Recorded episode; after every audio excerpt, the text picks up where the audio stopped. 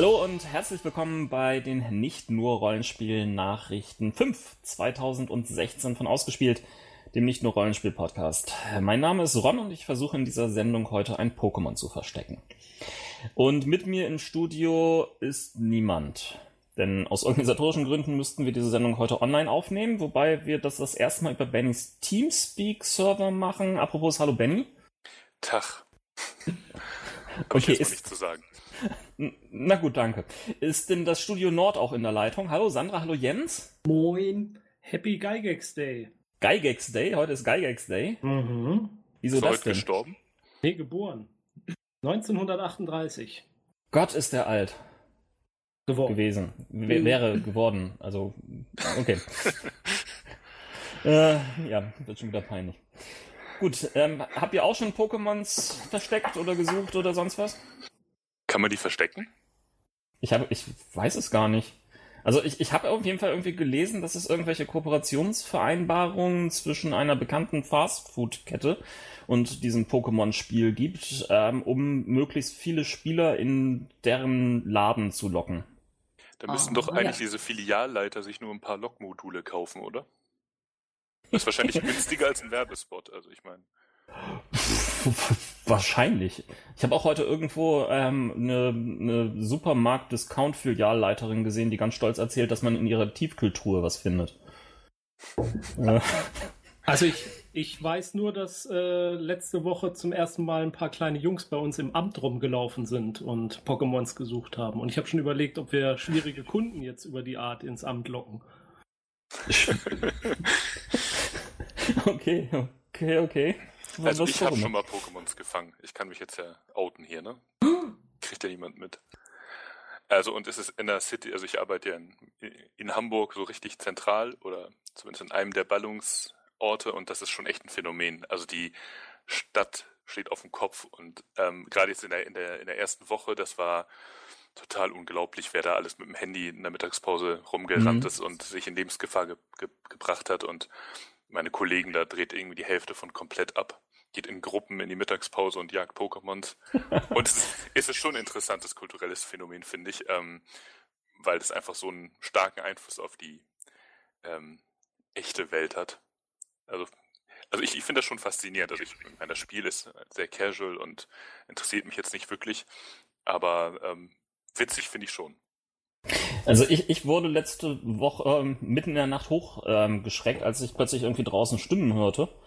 Und äh, dort waren tatsächlich ein paar Leute, oder besser gesagt drei Jugendliche, die sich vor mein Auto zusammengerottet hatten. Und ich dachte mir, okay, was ist jetzt los? Muss ich die Polizei rufen? Aber nein, sie fotografierten nur die Garage, die offensichtlich irgendein Pokémon-Hotspot, äh, Pokespot heißt es, glaube ich, äh, darstellt bei uns hier. Also, warum auch immer. Ja, so ein bisschen interessant.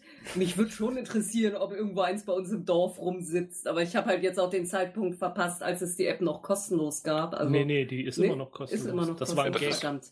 Das Ach war ein so. Gag von, von ähm, wie heißt die Webseite? Der Postillon. Oh, okay. Aber nee, schön, das dass ja du so drauf reingefallen Das ist ja so ein Free-to-Play-Titel. Also da, ja, das Einzige, ja. was du da kaufen kannst, sind halt diese Log-Module ja. und so Zusatzeier. Also es ist auch wirklich also wenn man daran Spaß hat, äh, kann man das auch da tatsächlich relativ gut free machen. Also das sind mhm. keine, das ist kein mhm. Pay to Win oder so. Ähm, Denke ähm, ich jetzt mal. Sonst falle ich nicht auf den Postillon rein. Ja. ich weiß aber auch gar nicht, wo ich Ich bin auch erst drauf reingefallen, mhm. habe es dann aber gemerkt. Ähm, aber andere, also ich habe nichts gegen dieses Spiel, aber können wir das Thema beenden? Ich ja. kann es nämlich nicht ja. langsam. Ja. Na gut, dann kommen wir zum Feedback, ja? Ja. Jo. Äh, zu den nicht nur Rollenspielnachrichten Ausgabe 4 2016 hat untereinander Tylen, Talon oder wie auch immer geschrieben. The Americans wurde auch verlängert, gleich um zwei Staffeln, wobei die Serie mit der letzten Staffel auch abgeschlossen wird. Wenn ihr die Serie noch nicht verfolgt, die ist wirklich, wirklich gut. Geht um russische KGB-Agenten in Amerika in den 80er Jahren. Steht auf meinem Zu-Guck-Liste mhm. bei Netflix, wie viele ich weiß nicht, wie viel Prozent da noch nicht geguckt sind, aber das ist ein anderes Thema. Mhm. also ich habe, glaube ich, so ein, zwei, drei Folgen irgendwie mal ähm, reingeschaut. Äh, fand sie auch sehr, sehr gut, aber es gab sehr, sehr Besseres, was ich auch geguckt habe während der Zeit. Wenn mal wieder eine Durstphase entstehen sollte, wobei ich nicht so genau weiß, wann und mhm. wie, äh, werde ich sie mir sicherlich auch irgendwie vornehmen. Also wenn Donald Trump die Wahl gewinnt und keine Serien mehr produziert Mhm. werden und so, dann kannst du nachgucken. Äh, wieso werden keine Serie mehr produziert, wenn Donald Trump die Wahl gewinnt? Ich weiß nicht, ich wollte dir nur noch mehr Angst machen, falls so. du nicht genug Angst hast, so allgemein an Weltschmerz.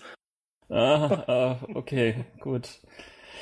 Al äh, klärt auf, bei Once Upon a Time gibt es tatsächlich eine Zeitreise. Ja, es wäre noch ein weiterer Punkt gewesen, ich gebe es zu.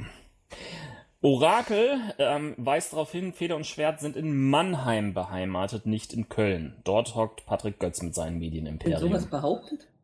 Anscheinend. Natürlich sitzen die in Mannheim. Und ähm, Schweder und Pferd, nein, äh, Feder und Schwert ähm, ist ähm, tatsächlich anscheinend nur eine GBR. Dann versteht Orakel, dass die Anspielung Pathfinder Modern auf dem Mars nicht. Aber das war dann, glaube ich, noch, ich glaube, Greifenklaue hat es aufgeklärt. Ja, ja. Mhm. Manche Gags muss man auch nicht aufklären, damit sie irgendwie. Naja, gut.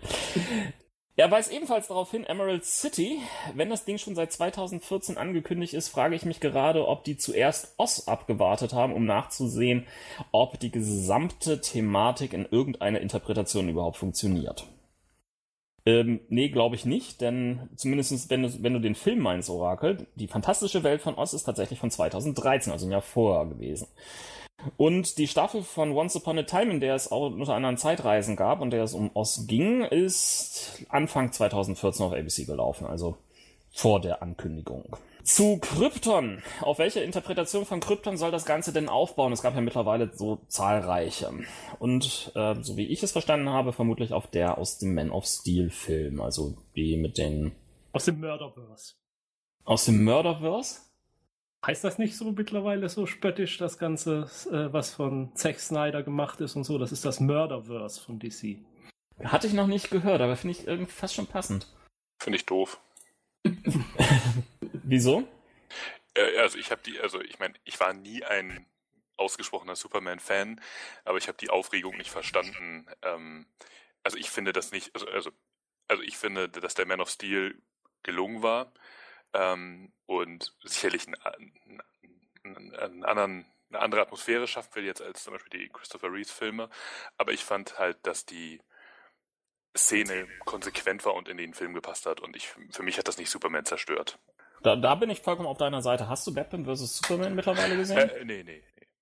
Okay, dann darüber müssen wir uns dann bei Gelegenheit nochmal unterhalten. Aber ich habe die Comic-Con-Trailer gesehen, die gerade äh, rauf und runter im Internet mir angeboten ja, da, die, sind, die sind ja schon einen Schritt weiter mit äh, Justice League und Co. Ja, aber ja, also Spoilerangst habe ich nicht, was äh, Batman wie Superman angeht. Also Äh, ich, ich war ein bisschen arg enttäuscht. ja, deswegen habe ich ihn ja auch bis jetzt noch nicht gesehen, also weil ich, weil mein Umfeld nicht so durchgedreht ist und Mhm. ich ja sowieso sehr skeptisch war. Anscheinend aus den falschen Gründen, weil meine Hauptbefürchtung war ja Batman. Der scheint ja aber nicht das Problem gewesen zu sein.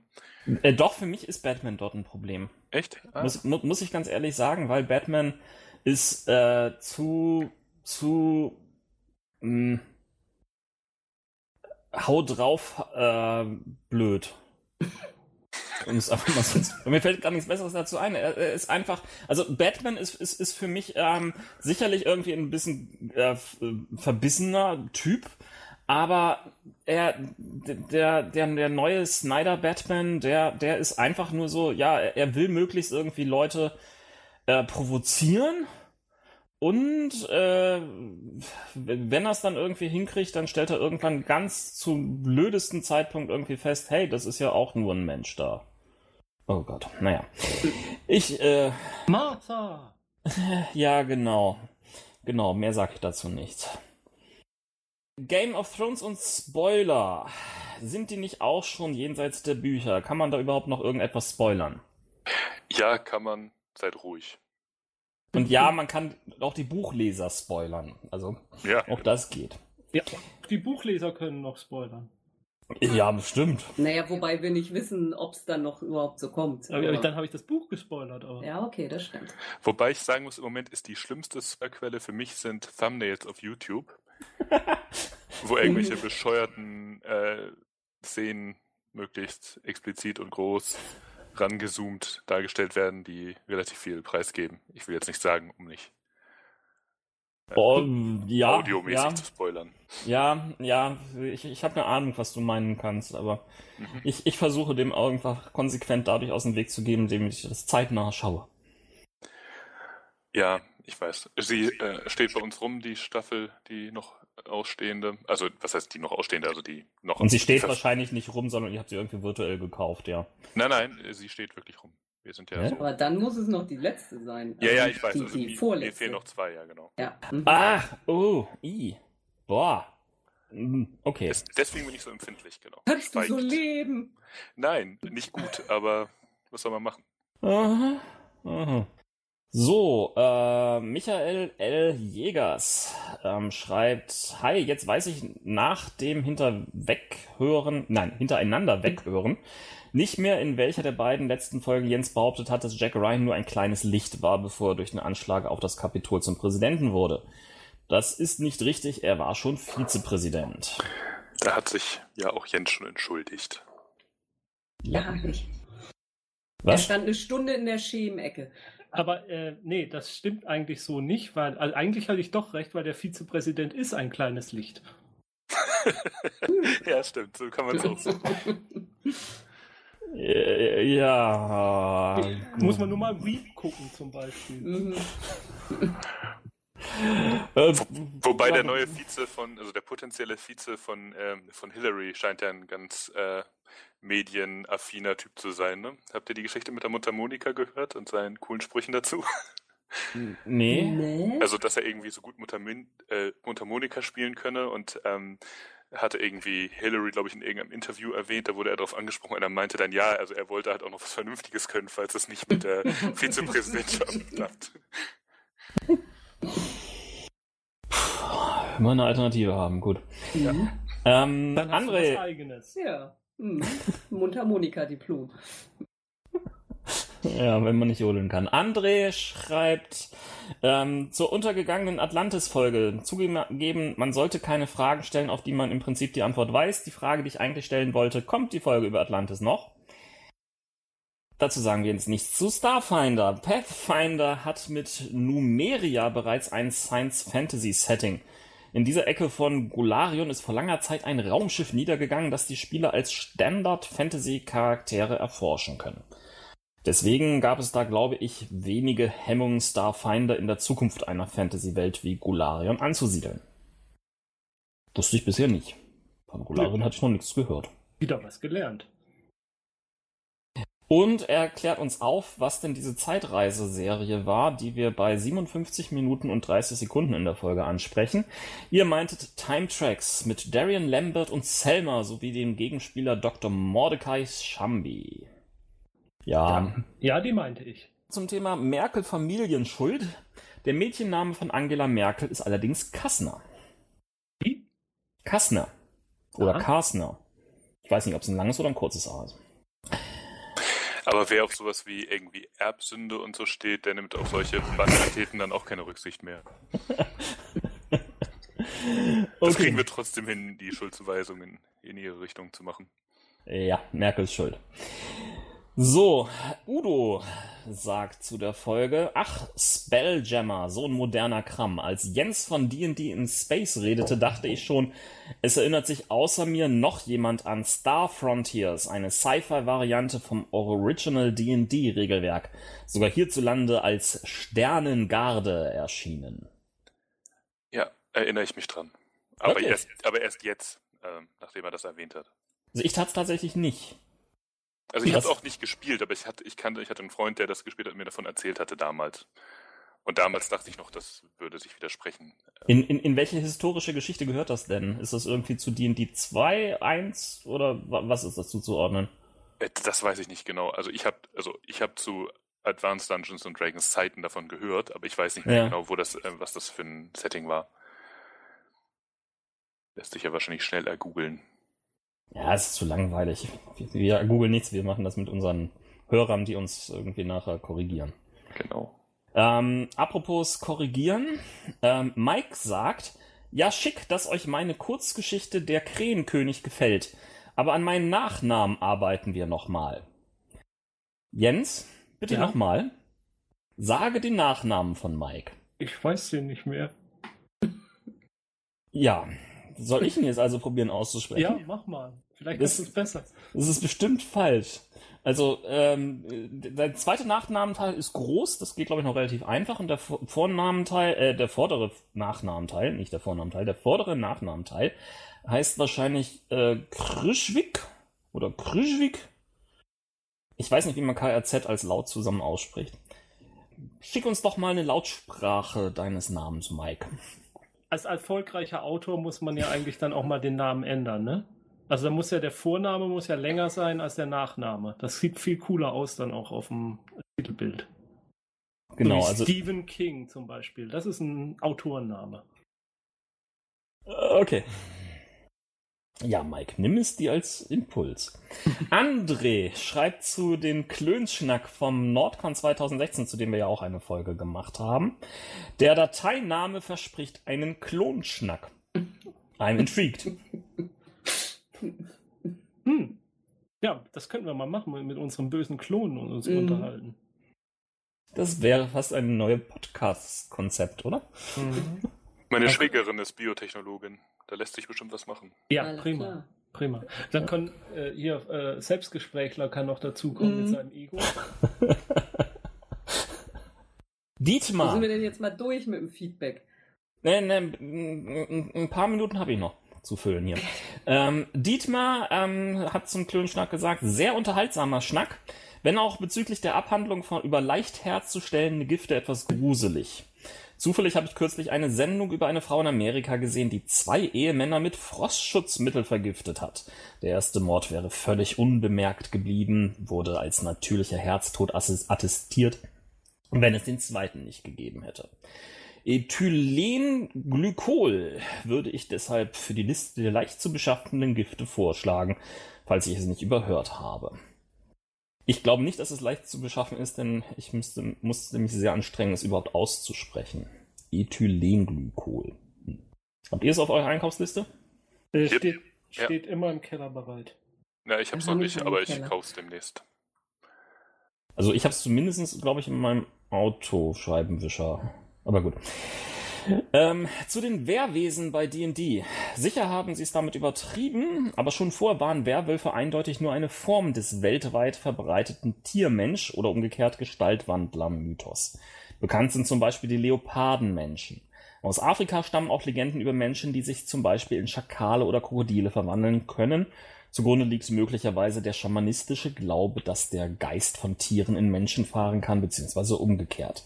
Die japanischen Fuchsfrauen würde ich übrigens eher nicht den Wehrwesen zuordnen. Da scheint es sich eher um Geister zu handeln, die sich in verschiedenen Formen zeigen, als um Menschen, die sich in Tiere verwandeln.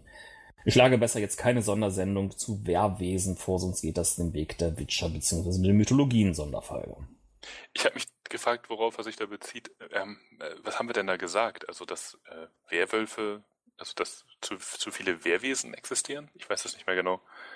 Es ging um die Wehrpflanzen quasi, also ähm, um die ähm, menschenfressenden Pflanzen, die wir das Thema hatten. Und da waren wir dann auf irgendwie auf Wehrwesen gekommen.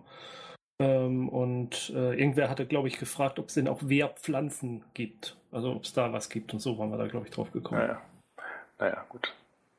Also da wäre ja nur Mann oder Mensch oder irgendwas heißt im, glaube ich, Mittelhochdeutschen oder sowas, ist es ja quasi sowieso nur ein zusammengesetztes Wort, ne, was man wahrscheinlich sowieso benutzen kann, wie man Bock hat.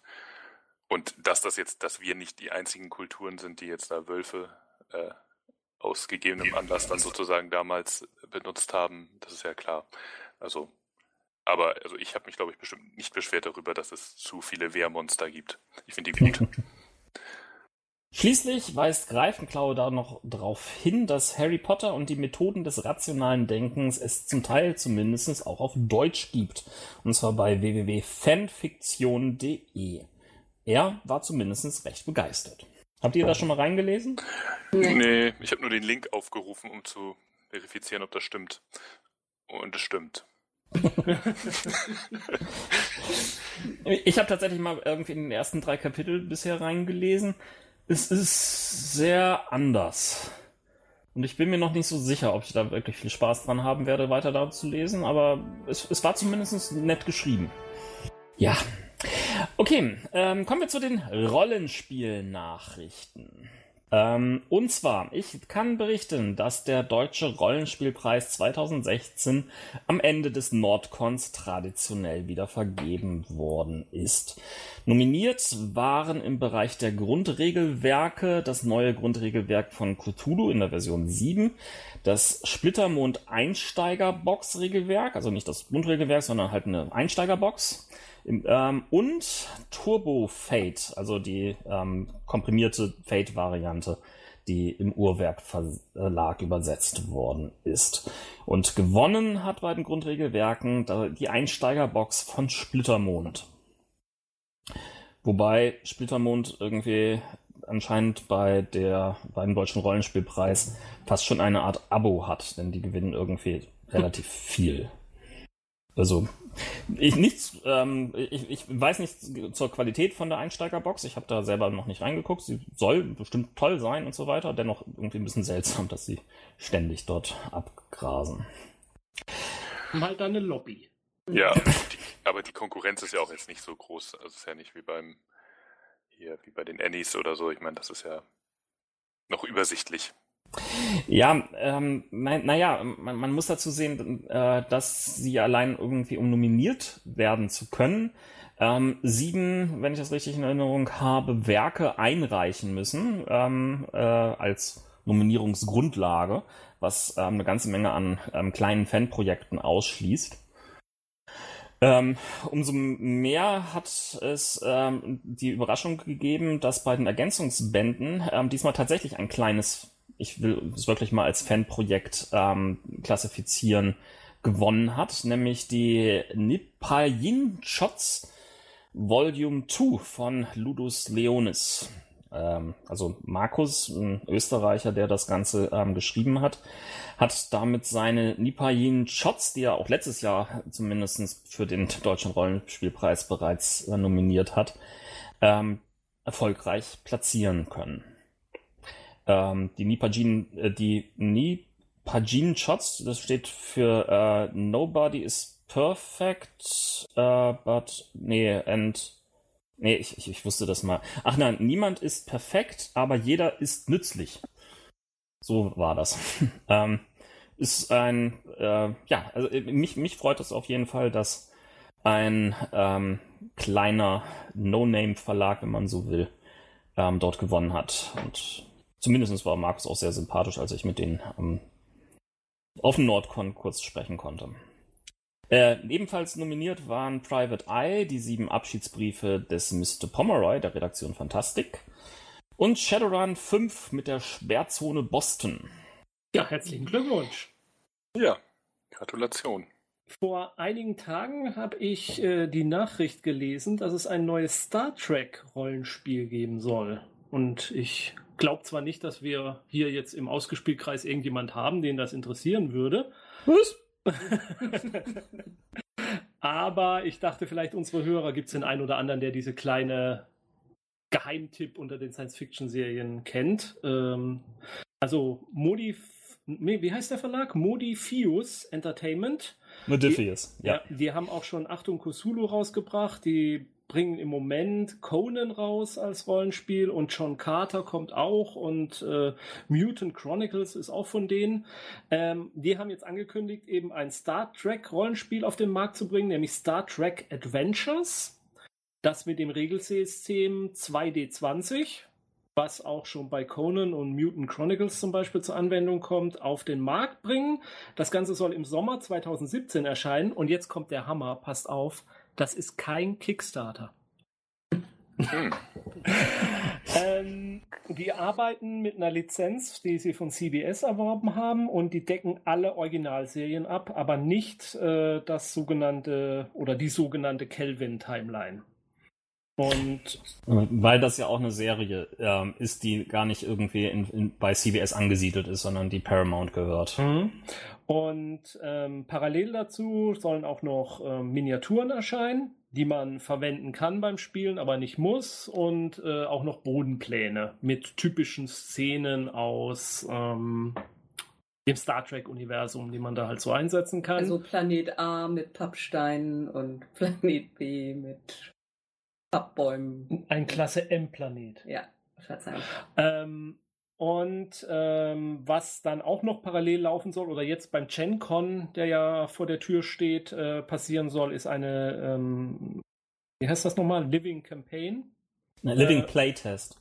Ja, und äh, das soll es dann später auch als richtige, als, als, als diese Kampagnen-Events äh, dann auch geben in der Zeit. Naja, gut. Äh, Ron, ist das was für dich?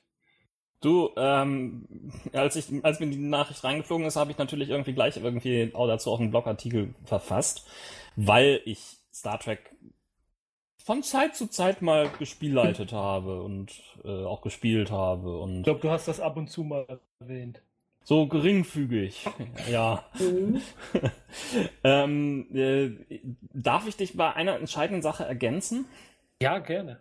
Ähm, du hast den Living Playtest erwähnt, der bei der GenCon beginnen soll. Er mhm. soll aber auch, und das ist, glaube ich, für unsere Hörer ähm, relevanter, auf der Spiel in Essen fortgesetzt werden. Okay, das habe ich noch nicht gehört. Du hast meinen Artikel nicht gelesen. Nö. Zisch. Zisch. bin, bin, bin äh, anders an die Nachricht gekommen. Ja, äh, sowas. Keiner liest meinen Blog. Aber äh, hätte ich es gewusst, hätte ich dir die ganze Meldung überlassen und hätte gesagt, mach du doch. Nee, ich, ich fand es einfach viel zu spannend, irgendwie zu hören, was du da rausnimmst. Ja. Denn äh, manche, manche Fakten kriege ich ja auch nicht unbedingt mit. Und manchmal sieht man das einfach auch unter einem anderen. Naja, egal. Okay. Bist, bist du denn an dem Spiel interessiert, ähm, Ron? Weil ich meine, also ich, ich, ähm, äh, ich kenne es von mir, von, also ich habe jetzt, ich habe jedes Star Wars Rollenspiel geholt, bis das, bis auf das neue was ich aber wahrscheinlich total geil finden würde. Aber ich habe irgendwie keinen Bock mehr gehabt, das Setting nochmal in neue Regeln gepresst zu konsumieren. Wie geht dir das? Das kommt drauf an, was, was dort tatsächlich rauskommt. Ähm, ich war zuletzt mit den, der, der letzten Inkarnation der Decipher-Regelwerk-Geschichte ähm, nicht mehr sehr zufrieden und habe dann irgendwann selbst was mit Fate dazu konstruiert. Wobei ich da auch immer einige wichtige Aspekte vermisst habe, denn zum Beispiel ähm, für Fate gab es oder und gibt es bisher kein wirklich gutes Raumkampfsystem, was ähm, wir sinnvoll adaptieren konnten für Star Trek. So, bei dem neuen, wenn du gerade Raumkampf erwähnst, äh, hatte ich jetzt nur gelesen, also es soll ein Raumkampfsystem geben, aber wohl ein, also kein sehr komplexes, wenn ich da, wenn ich das richtig verstanden habe. Äh, es, es kommt letztendlich darauf an, wie sie es umsetzen. Ich, ich finde nicht komplexe Systeme irgendwie auch immer attraktiver als komplexe. Wichtig ist für mich, dass sie so ein bisschen das Serienfeeling transportieren. Also sprich, ähm, dass wenn man getroffen wird, dass halt auch alle Leute auf den ähm, Sitzen hin und her wackeln müssen. Hat denn jemand von euch mit diesem 2D20-System irgendeine Erfahrung?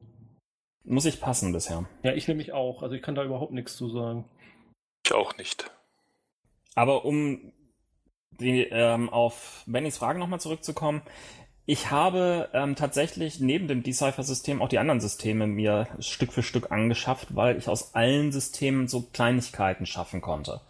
Ähm, aus dem, dem zweiten, der zweiten Version des, äh, also der zweiten offiziellen, ähm, nein, der zweiten offiziellen Star Wars Lizenz für Rollenspiele, die bei Last Unicorn lag beispielsweise, gab es ein grandioses ähm, Andro, äh, Andorianer Rollenspiel ähm, äh, Add-on, was ähm, ja sogar so beliebt war, dass es irgendwie in der Serie irgendwie Einfluss gefunden hat und einfach toll zu lesen war. Auch wenn man diese Regeln nicht verwendet hat, man kann, konnte da viel rausziehen.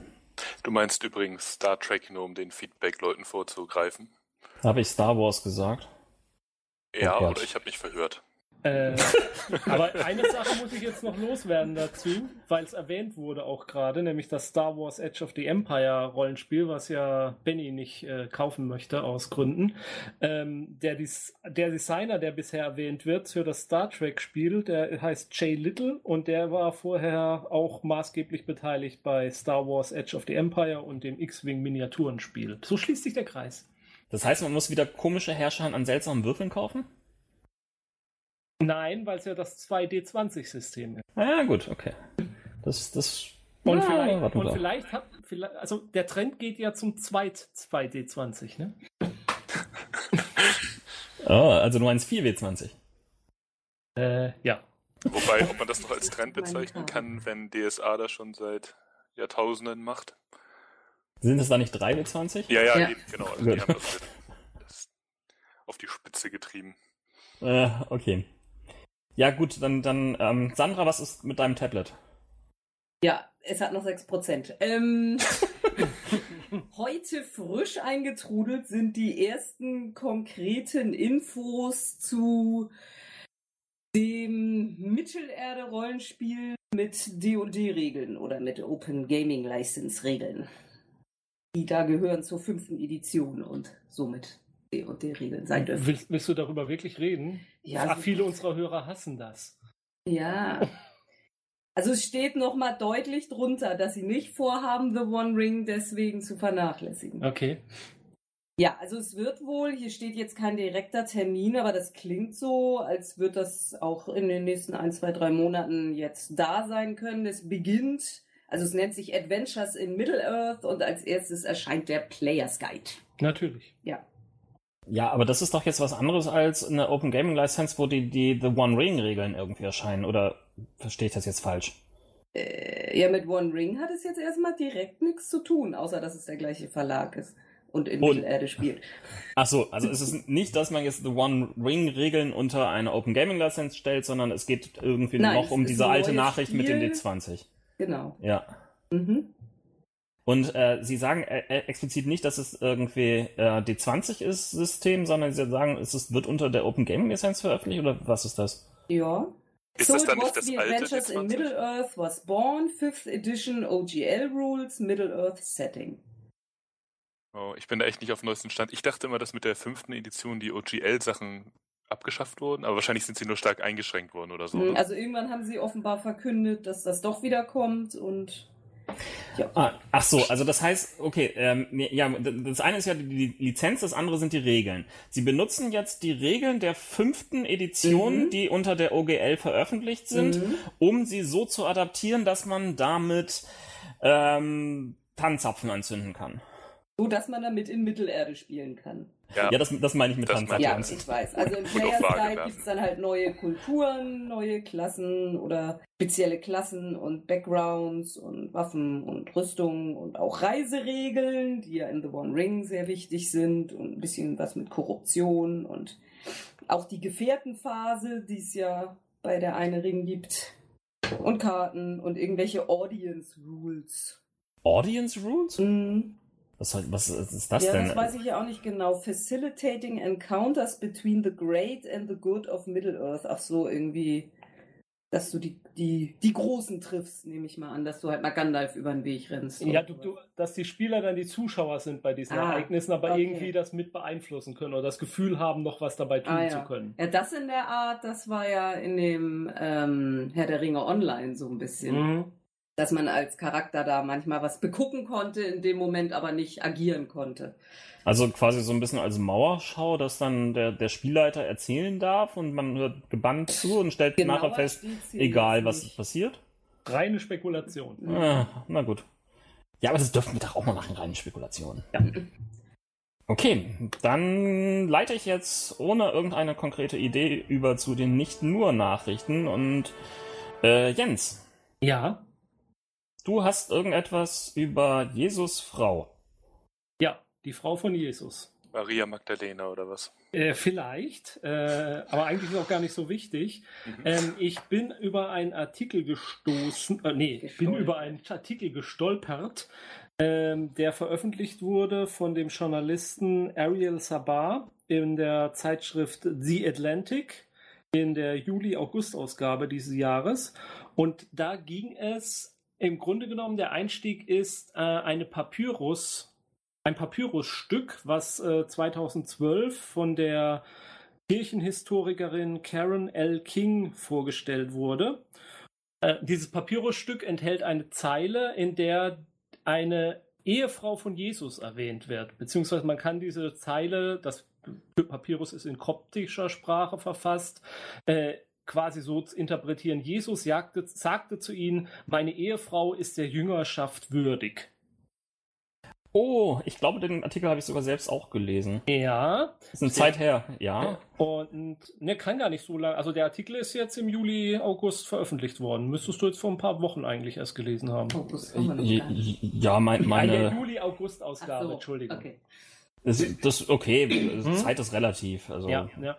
Ähm, also die ganze Geschichte halt, äh, jetzt vom Hintergrund, hat für viel Aufsehen gesorgt damals 2012, als das veröffentlicht wurde, äh, weil halt diese Überlegung, Jesus Christus war verheiratet, hat auch noch gesagt zu seinen Jüngern, ja, Ehefrauen können genauso gut Jünger sein. Das stellt natürlich den ganzen Dogma vieler Kirchen, christlicher Kirchen in Frage, in denen eben nur die männliche Priesterschaft äh, das Wort Gottes verkünden darf und dergleichen. Äh, aber darum geht's mir eigentlich gar nicht, weil ich das jetzt erwähnen möchte, sondern dieser Journalist äh, hat, wie ich finde, geradezu vorbildlich diese ganze Geschichte nochmal aufgearbeitet, indem er mal versucht hat rauszukriegen, nicht ähm, die ganzen wissenschaftlichen Überlegungen, die es dazu gab, ist das jetzt original oder nicht? Ist es eine Fälschung? Machen wir Untersuchungen des Papiers, ob es wirklich so alt ist? Ist diese Sprachformulierung, ist sie richtig oder sind da seltsame grammatikalische Fehler drin, die darauf hinweisen, dass es eine Fälschung ist? Sondern er ist einfach mal hingegangen und hat versucht, den Weg dieses Papyrusstücks zu verfolgen, woher das kommt. Und auf diesem Weg äh, schildert er dann in diesem Artikel, wie er dabei vorgegangen ist, wie er ermittelt hat, wie er ähm, den vorhergehenden Besitzer oder den Besitzer dieses Papyrus, denn diese Kirchenhistorikerin, die hatte halt einen anonymen Eigentümer, der an sie herangetreten ist und den Namen sie nicht veröffentlichen wollte. Ähm, der Journalist kommen, ähm, wer das wohl ist. Und der Weg, wie er das geschafft hat, wird halt diesem Artikel geschildert. Und das liest sich tatsächlich wie eine Rollenspielkampagne. Wie so eine Weg, wie so eine Schnitzeljagd mit kleinen Informationshäppchen, wie, was man da machen kann, wie man da forschen kann, wie man da vorgehen kann. Also er hatte einfach nur eine anonymisierte E-Mail, in der ein Name erwähnt wird von einem ähm, Deutschen, äh, der wohl 2000 irgendwie mal nach Amerika gezogen ist, dessen Frau dann verstorben ist und der kurz Zeit auch verstorben ist. Und da wird nur erwähnt, von diesem wäre 1963 das gekauft worden. Und er fängt dann halt nachzuforschen über diesen Deutschen, folgt seiner Spur nach Deutschland, stellt fest, dass das ein Werkzeugmacher war, der eine Firma hatte und der kurz nach dem Tod seiner Ehefrau hat diese Firma nochmal eine amerikanische Zweigniederlassung äh, gegründet. Und bei dieser Zweigniederlassung taucht dann nochmal ein Name von einem anderen auf, anderen Deutschen auf, namens Walter Fritz. Der Name ist echt. Eigentlich klingt er als wie ein Name, den sich ein Amerikaner ausdenken würde für einen Deutschen. Ja, Rollenspiel halt. Ja. Ne? Und äh, dieser Walter Fritz, da forscht er dann weiter und stellt fest, hm, der hat eine Firma, die heißt irgendwas wie Nefa und Nefa ist ein ägyptischer Name und dann fängt er an, ein bisschen rumzuforschen, stellt fest, Mensch, es gibt einen Walter Fritz, der mal in den äh, 90er Jahren einen ägyptologischen Artikel veröffentlicht hat. Ist das vielleicht der gleiche? Fährt zu dem hin, der Typ will nicht mit ihm reden ähm, dann läuft sich die Spur erstmal, dann fliegt er nach Berlin, forscht da weiter mit dieser Werkzeugfirma, die es da gab, spricht da mit einem alten Geschäftspartner, stellt fest, dieser Walter Fritz hat tatsächlich Ägyptologie studiert an der Freien Uni in Berlin, ist dann auch unter mysteriösen äh, Umständen plötzlich verschwunden und taucht dann plötzlich später wieder auf als der Leiter der des Stasi-Museums in Berlin. Wie er das geworden ist oder so, ist total obstrus. Der ist da einfach irgendwie an einem Tag aufgetaucht, hat gesagt, er kennt sich so ein bisschen mit Museen aus, soll er nicht mal hier die Leitung übernehmen. Hat sich da auch irgendwie reingequatscht. Äh, das Ganze endet dann damit, äh, dass er weiter über diesen Walter Fritz nachforscht und feststellt, der betreibt irgendwelche komischen Pornoseiten, auf denen er seine Frau zur Verfügung für andere Ehemänner darstellt. Die Frau schreibt irgendwelche seltsamen esoterischen Bücher, in denen sie angeblich mit Engeln kommuniziert. Ähm, das Ganze äh, geht dann so in die Richtung von irgendwelchen Sexkulten, wie sie auch im Da Vinci Code dargestellt werden, ähm, also in diesem Buch von Dan Brown und auch der Verfilmung, dass ja die frühen Christen quasi so die Weiblichkeit verehrt haben und dass sie in Kulten gelebt haben. Das lebt er da dann auch irgendwie aus. Der betreibt irgendwelche Pornoseiten, habe ich schon erwähnt. Äh, irgendwie kriegt das er dann. kann man gar nicht oft genug. Ja, ja. Irgendwie äh, die Links zu den Seiten kommen dann in den Show Notes. Und ähm, was? Nein, nein, nein, nein. Moment, Moment, Moment. Ich habe mit dem Impressum. Also nein, nein. Die gibt's auch nicht mehr. Die sind wieder alle stillgelegt. Ich habe das überprüft. Aber nur aus Recherchezwecken. ähm, und äh, also das Ganze liest sich mit, oder das Ganze liest sich wirklich hervorragend als schönes journalistisches Stück, aber mit ganz wenig Aufwand könnte man das Ganze in eine Rollenspielabenteuer umschreiben. Könnte da die Stasi mit reinbringen, dass die diese äh, Schriftstücke in Ägypten irgendwie aufgetrieben hat, äh, dass der jetzt gejagt wird von irgendwelchen Vatikansekten oder dergleichen mehr. Also ich finde, das ist ein Artikel, den kann man nehmen kann sich ein paar Zusatzdinger noch dazu reindenken und hat eine wunderbare ähm, mist christliche Mystery-Thriller-Spionagekampagne. Bin ich für. World ja. of Darkness. Muss nicht World of Darkness sein, aber man kann dafür irgendwo viel naja, also einsetzen. Ja. Es ist auf jeden Fall schon mal relativ dark, würde ich sagen. Es ist verworren vor allen Dingen. Mhm. Also, es ist ja eine reale Geschichte. Also. Ja, ja, aber es hat wirklich so diese ganzen Basswörter, die man, wo man mhm. sofort als Rollenspieler drauf anspringt auch. Mhm. Und, äh, und es ist gut geschrieben. Es ist wirklich auch einfach gut geschrieben. Es ist ein echt langer Artikel. Also ich, oh ja. da glaube ich, äh, weiß nicht, weiß ich, habe ich eine Stunde gebraucht, bis ich ihn gelesen gehabt hatte. Also es ist länger als der durchschnittliche Spiegel-Titelgeschichte, würde ich mal fast behaupten. Ja, das kann, kann gut sein. Ich habe auch eine ziemliche Zeit gebraucht, das zu lesen. Ich glaube, ich habe es auch in zwei, drei Sitzungen gemacht. Ja. Äh, naja. War sehr, sehr unterhaltsam. Vor allen Dingen, wie, wie verworren und wie ähm, gut systematisch er da irgendwie rangegangen ist, um den Ganzen nachzuspüren. Ja, und dann hat er ja. den Typen irgendwo in Florida wieder entdeckt und es war spannend. Ja, aber auch, äh, also auch als Anregung, sage ich mal, für einen Spielleiter oder auch für Spieler, was für äh, äh, was für Sachen man nachforschen kann oder wo man mal nachhaken kann, an Informationen zu kommen oder so. Da waren ein, zwei Stellen dabei, wo ich echt so dachte, ja, Mensch, hm, das könnte man mal irgendwie in einem Rollenspiel einbauen als ähm, und, und wenn es nur ein Red Herring ist, der zu nichts führt, aber äh, um Atmosphäre zu schaffen. Ja, vor allen Dingen, es war, waren auch so Sachen da drin verlinkt, wie, oder mit Fotos, glaube ich, drin, äh, wo dann auf einen uralten Sternartikel als Beweis ver verwiesen genau, worden ist, genau. der, ähm, äh, wo dann tatsächlich der Name von diesem Walter Fritz oder wie der hieß, auftaucht. Also. Ja, exakt. Was aber eigentlich nichts weiter als so eine kleine Nebennotiz ist, war gar nichts ja, Wichtiges. Ja, das war dieser Artikel, wo, hm. wo er sich quasi als der Leiter dieses Stasi-Museums vorstellt. Mhm. Mhm. Und naja, und diese, ich sag mal, irgendwie so christlich angehauchte Mythologie mit irgendwelchen Geheimnissen des früh, der frühen Christenzeit oder so, das geht ja als Thriller immer irgendwie. Das wissen wir ja seit Indiana Jones. ja.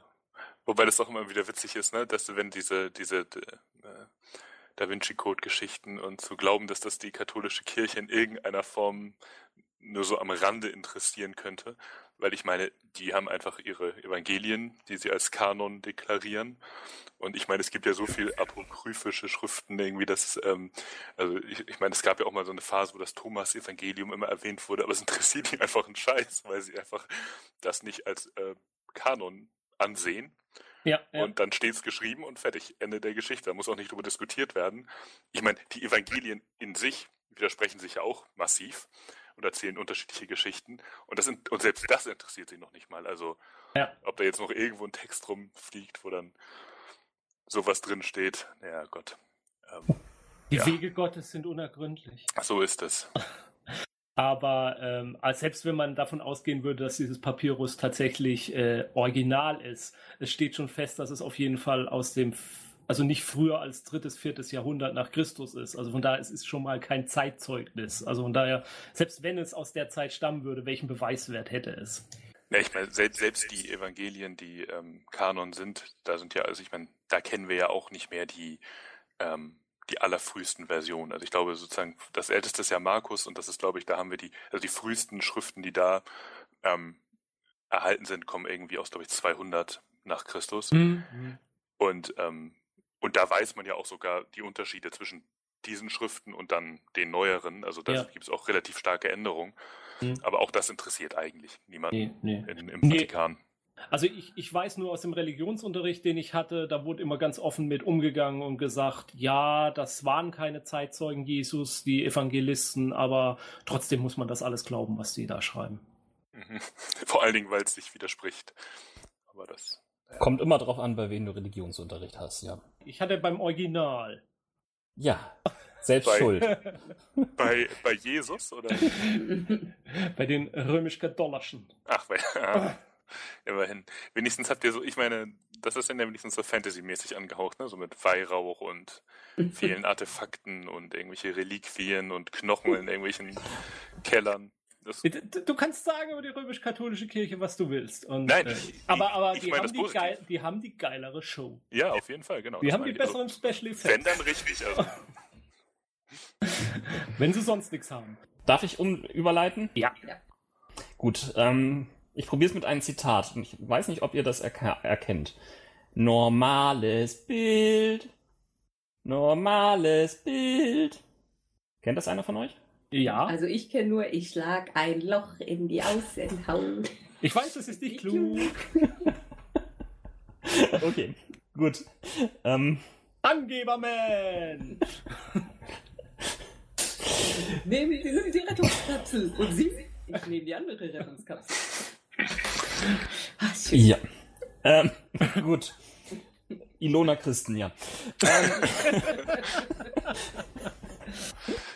Gut, wer jetzt irgendwie komplett auf dem ähm, Trockenen steht und keine Ahnung hat, worüber wir uns jetzt gerade so köstlich beömmeln, der sollte die kongeniale ähm, Übersetzung der einzigen ähm, übersetzten Folge von Mystery Science Theater 3000 durch Oliver Kalkofe und den Rest des Frühstücksclubs. Ähm, nee, Frühstücksradio hieß es, Frühstücksradio, ähm, anschauen auf DVD erhältlich. Mystery Science Theater 3000 ist allerdings tatsächlich ein sehr viel umfangreicheres Werk, was allerdings aufgrund von rechtlichen Verwirrungen und Irrungen ähm, ja äh, kaum noch wirklich zu ähm, ja anzuschauen ist. Was ist das denn genau? Ähm, Ihr erinnert euch ja an ähm, den Sci-Fi Ch Channel, ähm, wie er mal hieß. Mittlerweile heißt er Syfy. Und ähm, als er noch ein junger Kanal war in den USA, ähm, haben sie relativ günstig ähm, sich ähm, ziemlichen Dreck an Filmen eingekauft. Also ziemlich schlechte alte Sci-Fi-Klassiker. Und ähm, damit sie zumindest ansatzweise ähm, interessant bei der Ausstrahlung sind, haben sie sie kommentiert ausgestrahlt. Also das, was man ansonsten halt von äh, DVD-Features kennt, ähm, hier fand das so statt, dass äh, man einfach das ähm, Bild genommen hat, davor in Schattenriss ähm, montiert ähm, äh, die Kommentatoren, ähm, die auf einem, ja, auf mehreren Kinosesseln saß und von, die sich von Zeit zu Zeit geregt haben und mal hin und her gewackelt haben, gezeigt. Und ähm, die kommentierten halt fleißig ähm, das Geschehen ähm, mehr oder weniger ironisch ähm, auf die Schippe genommen. Ähm, Mystery Science 3000 hat es auf mehrere Staffeln geschafft, aber weil die Rechte halt nicht für die Ewigkeit geklärt waren, sind viele der Folgen mittlerweile ja mindestens äh, nicht mehr ausstrahlbar. Ähm, jetzt äh, gab es einen Kickstarter, ähm, der das alte Team von Mystery ähm, Science Theater 3000 wieder aufleben ähm, hat lassen, mit ähm, dem Ziel, neue Filme ähm, auf diese Art und Weise zu verballhornen. Und ähm, sie haben natürlich die Finanzierung erfolgreich geschafft. Und jetzt auf dem Comic-Con, der gerade stattgefunden hat, hat jetzt Netflix angekündigt, dass sie die, offiz das, die offizielle Heimat der neuen Mystery Science Theater 3000 Serie werden wollen. Wisst ihr, was mich da mal interessieren würde? Na? Ähm, wie ist das eigentlich, wenn die Filme, die damals kommentiert wurden, und das kann ja sogar bei, bei einem Teil der Filme schon sein, was ist, wenn die Public Domain werden? Oder geht das da nicht? Also ich meine, gibt es nicht auch irgendwo einen Punkt, wo die quasi öffentliches äh, ja. Ja, ja, äh, also die, die, die, die, Sache ist, ähm, Public Domain ist ähm, im, im Laufe ähm, der, der äh, Jahre durch entschiedene Lobbyarbeit ähm, immer länger im Zeitraum geworden, wann was Public Domain wird. Das, das heißt, das jetzt 60 Jahre oder mehr? Ja, ich, 70, glaube ich. 70 ja, inzwischen? Okay.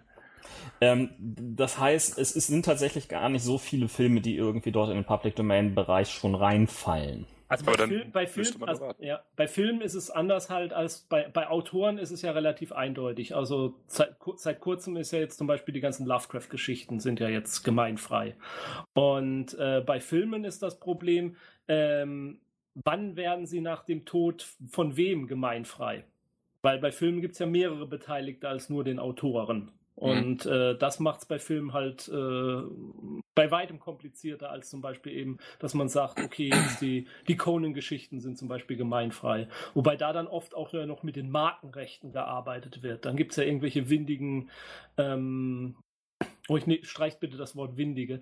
Äh, dann gibt es ja irgendwelche äh, Estates oder so, die dann plötzlich die Markenrechte nochmal zum Beispiel an Conan halten und dann Leute aufhalten, da irgendwas mitzumachen, weil sie dann behaupten, die Markenrechte werden jetzt verletzt. Und Markenrechte verfallen eben nicht so wie die Copyright-Rechte. Also es ist, es ist sehr schwierig und am besten, wenn man nicht muss, lässt man am besten die Finger davon. Man kann sie sich nur verbrennen.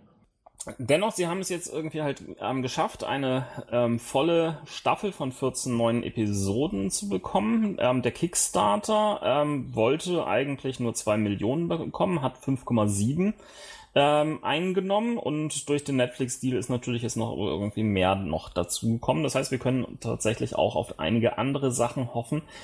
Wobei wir relativ zu sehen ist, denn ähm, auch wenn Netflix seine Shows eigentlich ansonsten global ausstrahlt, aus den komischen rechten Gründen wird ähm, bisher lediglich der englischsprachige Raum als Adressatengruppe angesehen. Das heißt, ähm, ähm neben den USA, Kanada, Australien, Neuseeland und das Vereinigte Königreich.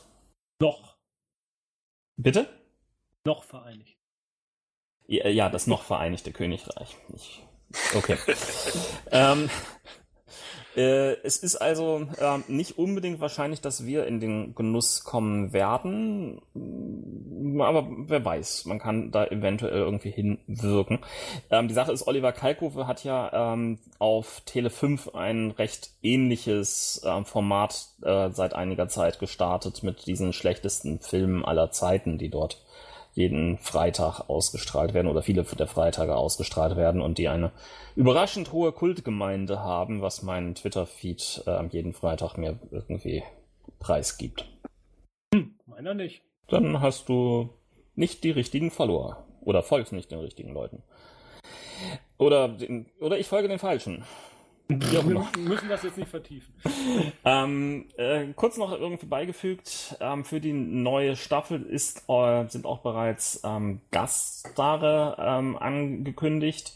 Ähm, neben Teile des alten Teams ähm, werden, werden regelmäßig Patton Oswald und Felicia Day auftauchen, wobei Felicia Day die Rolle des verrückten Wissenschaftlers übernehmen wird. In diesem Fall halt eine verrückte Wissenschaftlerin namens Kinga Forrester, die Tochter des Shows original verrückten Wissenschaftler, der ja auf die tolle Idee gekommen ist, ähm, diese armen Leute auf ein, eine äh, Raumstation zu schicken, von der aus ähm, sie aufgrund von verhaltenspsychologischen Experimenten die schlechtesten Filme aller Zeiten schauen müssen. Ähm, Weitere Gaststars, die angekündigt sind und die irgendwann in der Show auftauchen sollen, sind unter sind durchaus hochrangig. Ähm, unter anderem soll Mark Hamill auftauchen, Jack Black, Neil Patrick Harris, Joel McHale, Bill Hader und Jerry Seinfeld. Nicht schlecht. Klingt gut, ja. Ja, hoffen wir, dass es aus irgendeinem Grunde dann doch noch den Weg hierher findet. Also offiziell herfindet. Oder dass man es zufällig irgendwie anders sieht. Kann ja mal passieren. Ja, Man kann ja irgendwie im noch Vereinigten Königreich dann mal kurz Besuch machen und dort ja. das Netflix nutzen. Genau. So, dann habe ich noch eine Nachricht.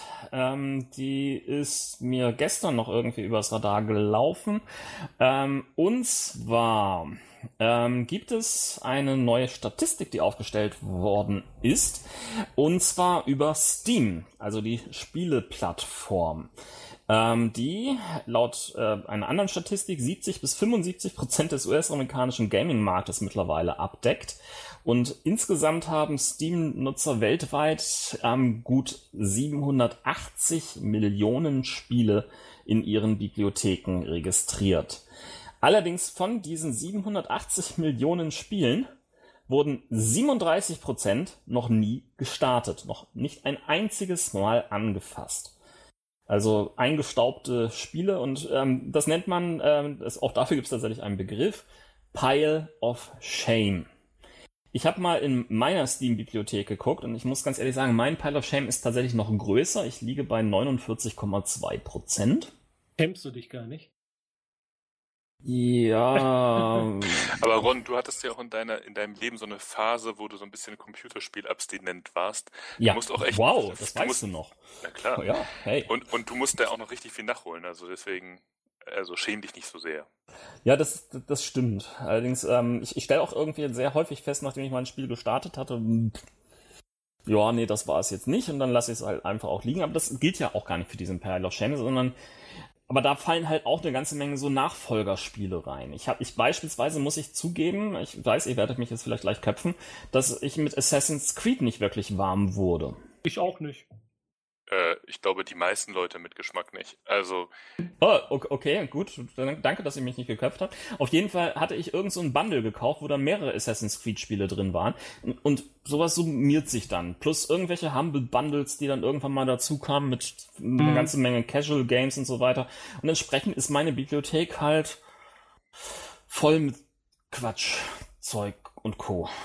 Also bei mir sind es inzwischen halt eigentlich nur noch ähm, die Steam Sales. Da, ja. da gucke ich dann halt, okay, ja gut, das könnte man mal und das wolltest eigentlich schon immer mal. Und ja, das sind Aber ein paar ich glaub, Sachen. So viele sind es dann. Also wir haben ja quasi eine gemeinsame Bibliothek. Also so viel. Äh, klar, der letzte äh, Sale ist jetzt gerade erst kürzlich gewesen. Aber aus den Sales davor ist jetzt relativ wenig, glaube ich, was wir wirklich noch so gar nicht. Alan Wake zum Beispiel. Ja, aber das hatten wir ja mal auf der Xbox. Das weiß ich. aber Steam nicht. Nee, nee, nee, aber also deshalb, das kriegen wir jetzt nicht so ganz. Ähm, also ansonsten würde ich sagen, sind das höchstens zehn Spiele. Ja. Also ich bin auch auf jeden Fall, glaube ich, unter dem Schnitt, würde ich jetzt spontan sagen. Wobei ich auch, also solche Beispiele kenne kenn ich auch. Also ich habe so Sachen wie, ich habe mir auch ein paar Spiele gekauft, die habe ich halt auf Steam nicht gespielt, aber ich habe sie aus irgendwelchen Nostalgiegründen dann bei irgendeinem Sale geholt, so wie zum Beispiel The Last Express. Das ist so ein, ähm, äh, so ein besonderes Adventure, wo die Zeit äh, eine wichtige Rolle spielt, was im Orient Express spielt. Also ich, ich mochte das früher sehr, sehr gern und da gab es halt so eine Remastered Gold Edition sozusagen, wo sie das nochmal neu aufgelegt haben. Das habe ich auch noch nie auf Steam gespielt, aber ich, ha ich habe es halt äh, damals rauf und runter gespielt. Ähm, also solche Fälle würden, würden mir da auch noch einfallen. Es gibt eine Webseite, auf die man gehen kann. Allerdings muss man der seine, seine äh, über Steam seine Autorin Autorisierung irgendwie angeben. Also man muss sich über Steam dort einloggen. Dann gibt sie ein Prozentual tatsächlich aus, wie viele dieser Spiele man ähm, nicht gespielt hat. Und es gibt eine weitere Webseite namens Steam Left. Ähm, da kann man schauen, wie viel, äh, wie viel Zeit man noch braucht, um sich durch den kompletten eigenen Backlog zu spielen.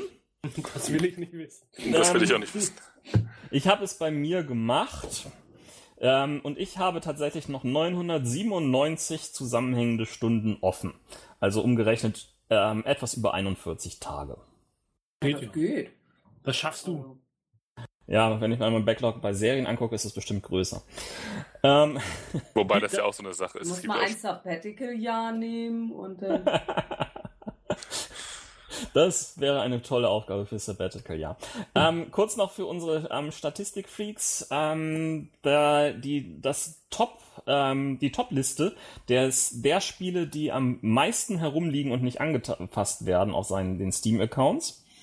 Ähm, auf Platz 1 ähm, mit 81 Prozent ähm, nicht angetastet. Also 14.000, äh, 14 Millionen Besitzern, aber nur 2 Millionen, äh, 2,8 Millionen Spielern liegt Half. raten. Ja, jetzt habe ich schon fast gesagt. Half-Life? Ja, ich hätte, ich, hätte Ja. Ich hätte Minecraft getippt. Minecraft ist über Steam gar nicht zu kriegen. Ah, verdammt. Stimmt, das ist ja Xbox irgendwie und alles oder Microsoft, ne? Ja, mittlerweile, aber die haben es vorher selbst vert ver vertrieben. Ah, okay. Ähm, das Einzige, was du über Steam kriegst, ist, ist dieses Telltale Minecraft Adventure. Ach so. Ähm, Half-Life 2 Lost Coast ist das tatsächlich. Ja, das war ein Add-on, ne? Oder ich glaube, das war der zweite. Das So eine- war so eine Grafikdemo war das doch mehr, glaube ich, oder? Nee, nee, das kam, kam glaube ich, danach schon raus. Es gab ja irgendwie dann diese, ich glaube, Lost Coast war das erste, die, die erste Fortsetzung der Geschichte, wenn ich mich nicht irre. Und dann kam diese, dieser Serienansatz. Dann haben sie versucht, so mit Staffel mhm. 1 und so ich, ich bin der Meinung, du irrst dich. Ich bin ja, der Meinung, Lost Coast war so eine Grafik-Demo-Geschichte, wo gar nicht viel passiert. Nur, nur mal zu beruhigen, mit 43% ähm, Backlog macht es Platz 2 aus, nämlich Half-Life 2. Einfach ohne irgendeinen Zusatz. Platz 3 ist tatsächlich überraschend. Ähm, nämlich mit 30% ähm, Installationen ähm, ist, äh, nee, Quatsch, mit 30% Nicht-Installationen. Also so rum muss man sehen. Also 70% haben es tatsächlich äh, gekauft und installiert. Counter-Strike. Mhm. Das äh, ist aber auch erklärlich, weil ja. ähm, das war mit in dieser Orange Box drin und die habe ich mir damals auch gekauft. Die habe ich mir aber wegen der Episoden von Half-Life gekauft und nicht wegen Counter-Strike. Und ich habe es da rumliegen, habe es nie gespielt. Ja, das, das kann ich nachvollziehen. Wobei ich das, da finde ich den zweiten Platz fast verwunderlicher, weil wenn du Half-Life 2 hast und es nie gespielt hast, ich meine, das Spiel kannst du fast jetzt noch installieren und auf jeden Fall mit ein paar Mods äh, ist es immer noch mehr als zeitgemäß. Ist ein großartiges Spiel immer noch. Ja, ja. genau. Also ja. das ist echt komisch, dass Leute das dann da haben und das noch nicht mal ausprobieren. Bei Counter-Strike kann ich das eher verstehen, weil das so ein Nischending ist. Oh, stopp, stopp, stopp. Ich lese gerade nach. Ich, hab, ich erzähle Mist. Das war nicht Counter-Strike dabei, es war Team Fortress 2. Ah, okay. Das stimmt doch nicht. Alles zurück. Aber trotzdem, Counter-Strike war auch immer so oft dabei in verschiedenen äh, Steam-Geschichten und mhm. das, ich glaube auch, da muss man sich echt Mühe geben, Counter-Strike nicht in der Bibliothek zu haben. Ich weiß gar nicht, ob ich es in meiner Bibliothek habe. Müsste ich tatsächlich mal gucken. Ich glaube, ich habe es nicht. Also Lost Coast war, ähm, äh, ist vor den Episoden erschienen und es war ausschließlich zur Demonstration der Source Engine ein Level. Oh, okay. Gut, genau, aber es, ist, aber es ist nach Half-Life 2 erschienen. Ja, ja. Genau. So, auf den weiteren Plätzen, ich mach, mach's mal ein bisschen schneller. Hm? Um, Left 4 Dead, Counter-Strike Source, Portal 2, erstaunlicherweise, uh, Metro 2033, ähm, das ist tatsächlich, glaube ich, irgendwann zwischenzeitlich auch mal umsonst verschenkt worden. Ähm, Sandrose III, GTA 4, Borderlands 2 mit immerhin noch 5% nicht installiert ähm, The Elder Scrolls Skyrim und ebenfalls mit 5% nicht installiert Sid Meier's Civilization 5. Mhm. Das sind nee, aber. Fühle ich mich bei allen nicht schuldig. Entweder wir haben es nicht oder wir haben es installiert. Äh, aber das sind, alles, so. ja, das sind alles so Spiele, ähm, die sind sehr häufig im Sale anzutreffen. Auch. Ähm, es muss ja irgendeinen Grund haben, warum mhm. das aber, so äh, wenig gebraucht ist. Ich kann ja mal was sagen, da könnt ihr mich jetzt köpfen, weil du gerade bei Portal 2 so erstaunt warst. Ich habe Portal 1 nie fertig gespielt, was mir nicht so gefällt. Dann weißt du ja gar nicht, was mit dem Kuchen ist. Doch, das weiß ich inzwischen. Die Story habe ich dann doch gehört. Also das ist, ähm, also ich finde ja bei Portal sowohl bei 1 wie auch 2 ähm, sind die Spiele ganz herzallerliebst und vorzüglich und auch besonders, aber durchgespielt habe ich sie wegen Gladys. Also, ähm, ne, also dieser weibliche, ja, ja. die weibliche mhm. KI für die Hörer, die es nicht kennen, die einen da durchführen, äh, die einen da durchführt und mit zynischen Kommentaren begleitet. Die sind einfach, also das ist so gut geschrieben, es ist so witzig. Ja, ähm. ist es, ist es. Aber ich habe das Problem bei den Portal-Spielen, dass mir beim Spielen schlecht wird. Echt? Schlecht? Ja, ich kann das irgendwas, irgendwas an dem, also ich habe es nicht bei allen Shootern, aber in manchen Shootern werde ich seekrank. Es ist nicht, ich kann es nicht festmachen, an welchen es ist. Bei manchen geht's, bei anderen geht's nicht. Jens, ist, bald ist die Zeit von VR. Du musst trainieren. Ja, das, du nee, kannst das nicht. Ich, ich werde wahrscheinlich nie was mit VR anfangen können. Ich werde als äh, äh, ich werde der Letzte sein, der wahrscheinlich durchfegen muss, während ihr alle in der virtuellen Realität dann verschwindet. Dann wenigstens haben wir jemanden, der das macht. Ja, ich, wär, ich bin derjenige, der euch ab und zu mit Wasser dann absprüht und äh, Moisturizen. Ja. Also ihr werdet, ihr werdet glauben, dass es Wasser ist. okay, okay. Das waren die nicht nur Nachrichten.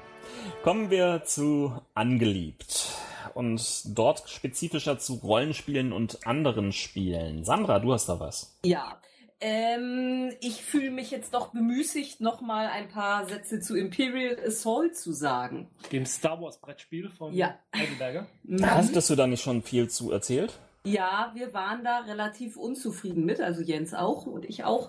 Und kürzlich im Urlaub haben wir jetzt tatsächlich nochmal eine komplette Kampagne davon gespielt. Und zwar mit vertauschten Rollen. Diesmal war Jens der Imperiale und ich war der Rebell. Und äh, Jens hatte ja damals mit zwei äh, Helden gespielt und die kriegen dann ja so legendär Buffs sozusagen und kamen mir relativ unkaputtbar vor, auf jeden Fall am, am Anfang. Und ich habe jetzt mit drei Charakteren gespielt, die dann nur noch weniger gebufft werden. Und irgendwie hat es uns so rum mehr Spaß gemacht. Was heißt mehr Spaß? Jetzt dann doch noch irgendwie stempeln oder? Ah, also mich hat es jetzt erstmal wieder ziemlich gepackt. Also ich habe mir jetzt auch die erste Erweiterung, also Story-Erweiterung gekauft. Ich meine, es gab immer noch Missionen, wo das Spiel fast vom Tisch geflogen ist. Nicht wegen mir. Ja, du teils, teils. Oh. Also wir hatten beide unsere Mecker-Phasen. Aber doch, also ich glaube, jetzt, jetzt inzwischen würde ich es stempeln. Also ich glaube schon, dass es also zumindest für so Spielertypen wie uns hilft, wenn man ein bisschen mehr mit dem Rollenspielgedanken rangeht.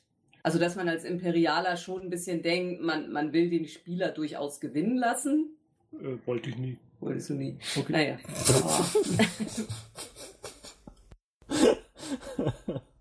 Aber nee, also irgendwie hat so rum plötzlich besser funktioniert. Also ich bin einfach der geborene Imperialer, ja, ja. das ist das Problem.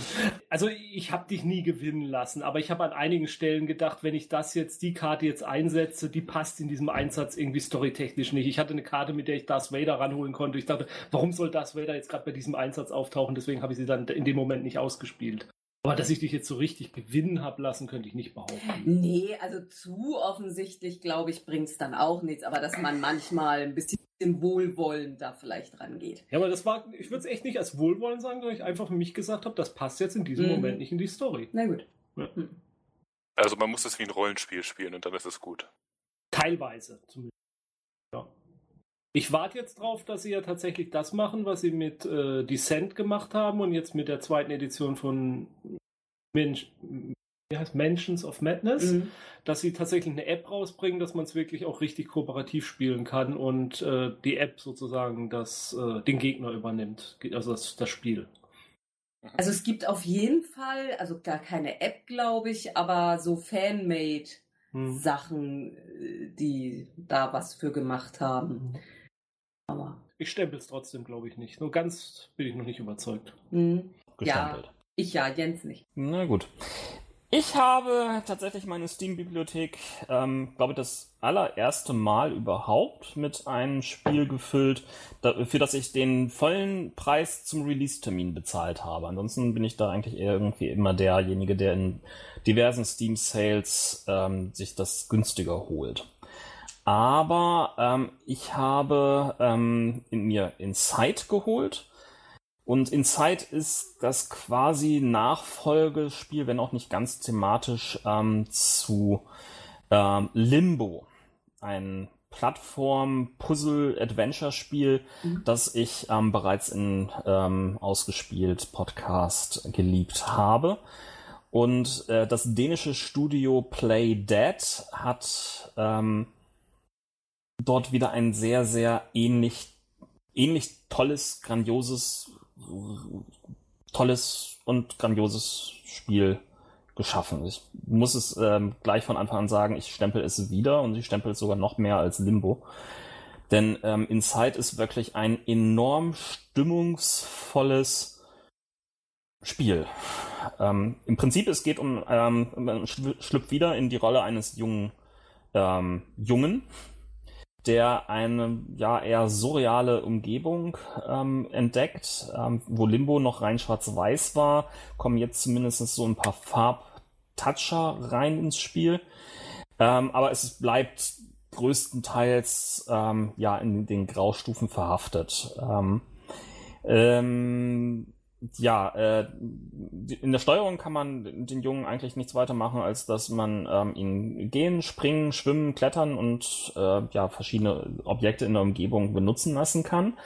Aber damit ähm, ist einfach ein entsprechendes Puzzlespiel ähm, aufgetaucht, das ähm, keinerlei Zeit damit verschwendet, Sachen ähm, nicht innerhalb des Spiels zu erklären es gibt eigentlich nur einen Button, man drückt auf Start und schon geht's los.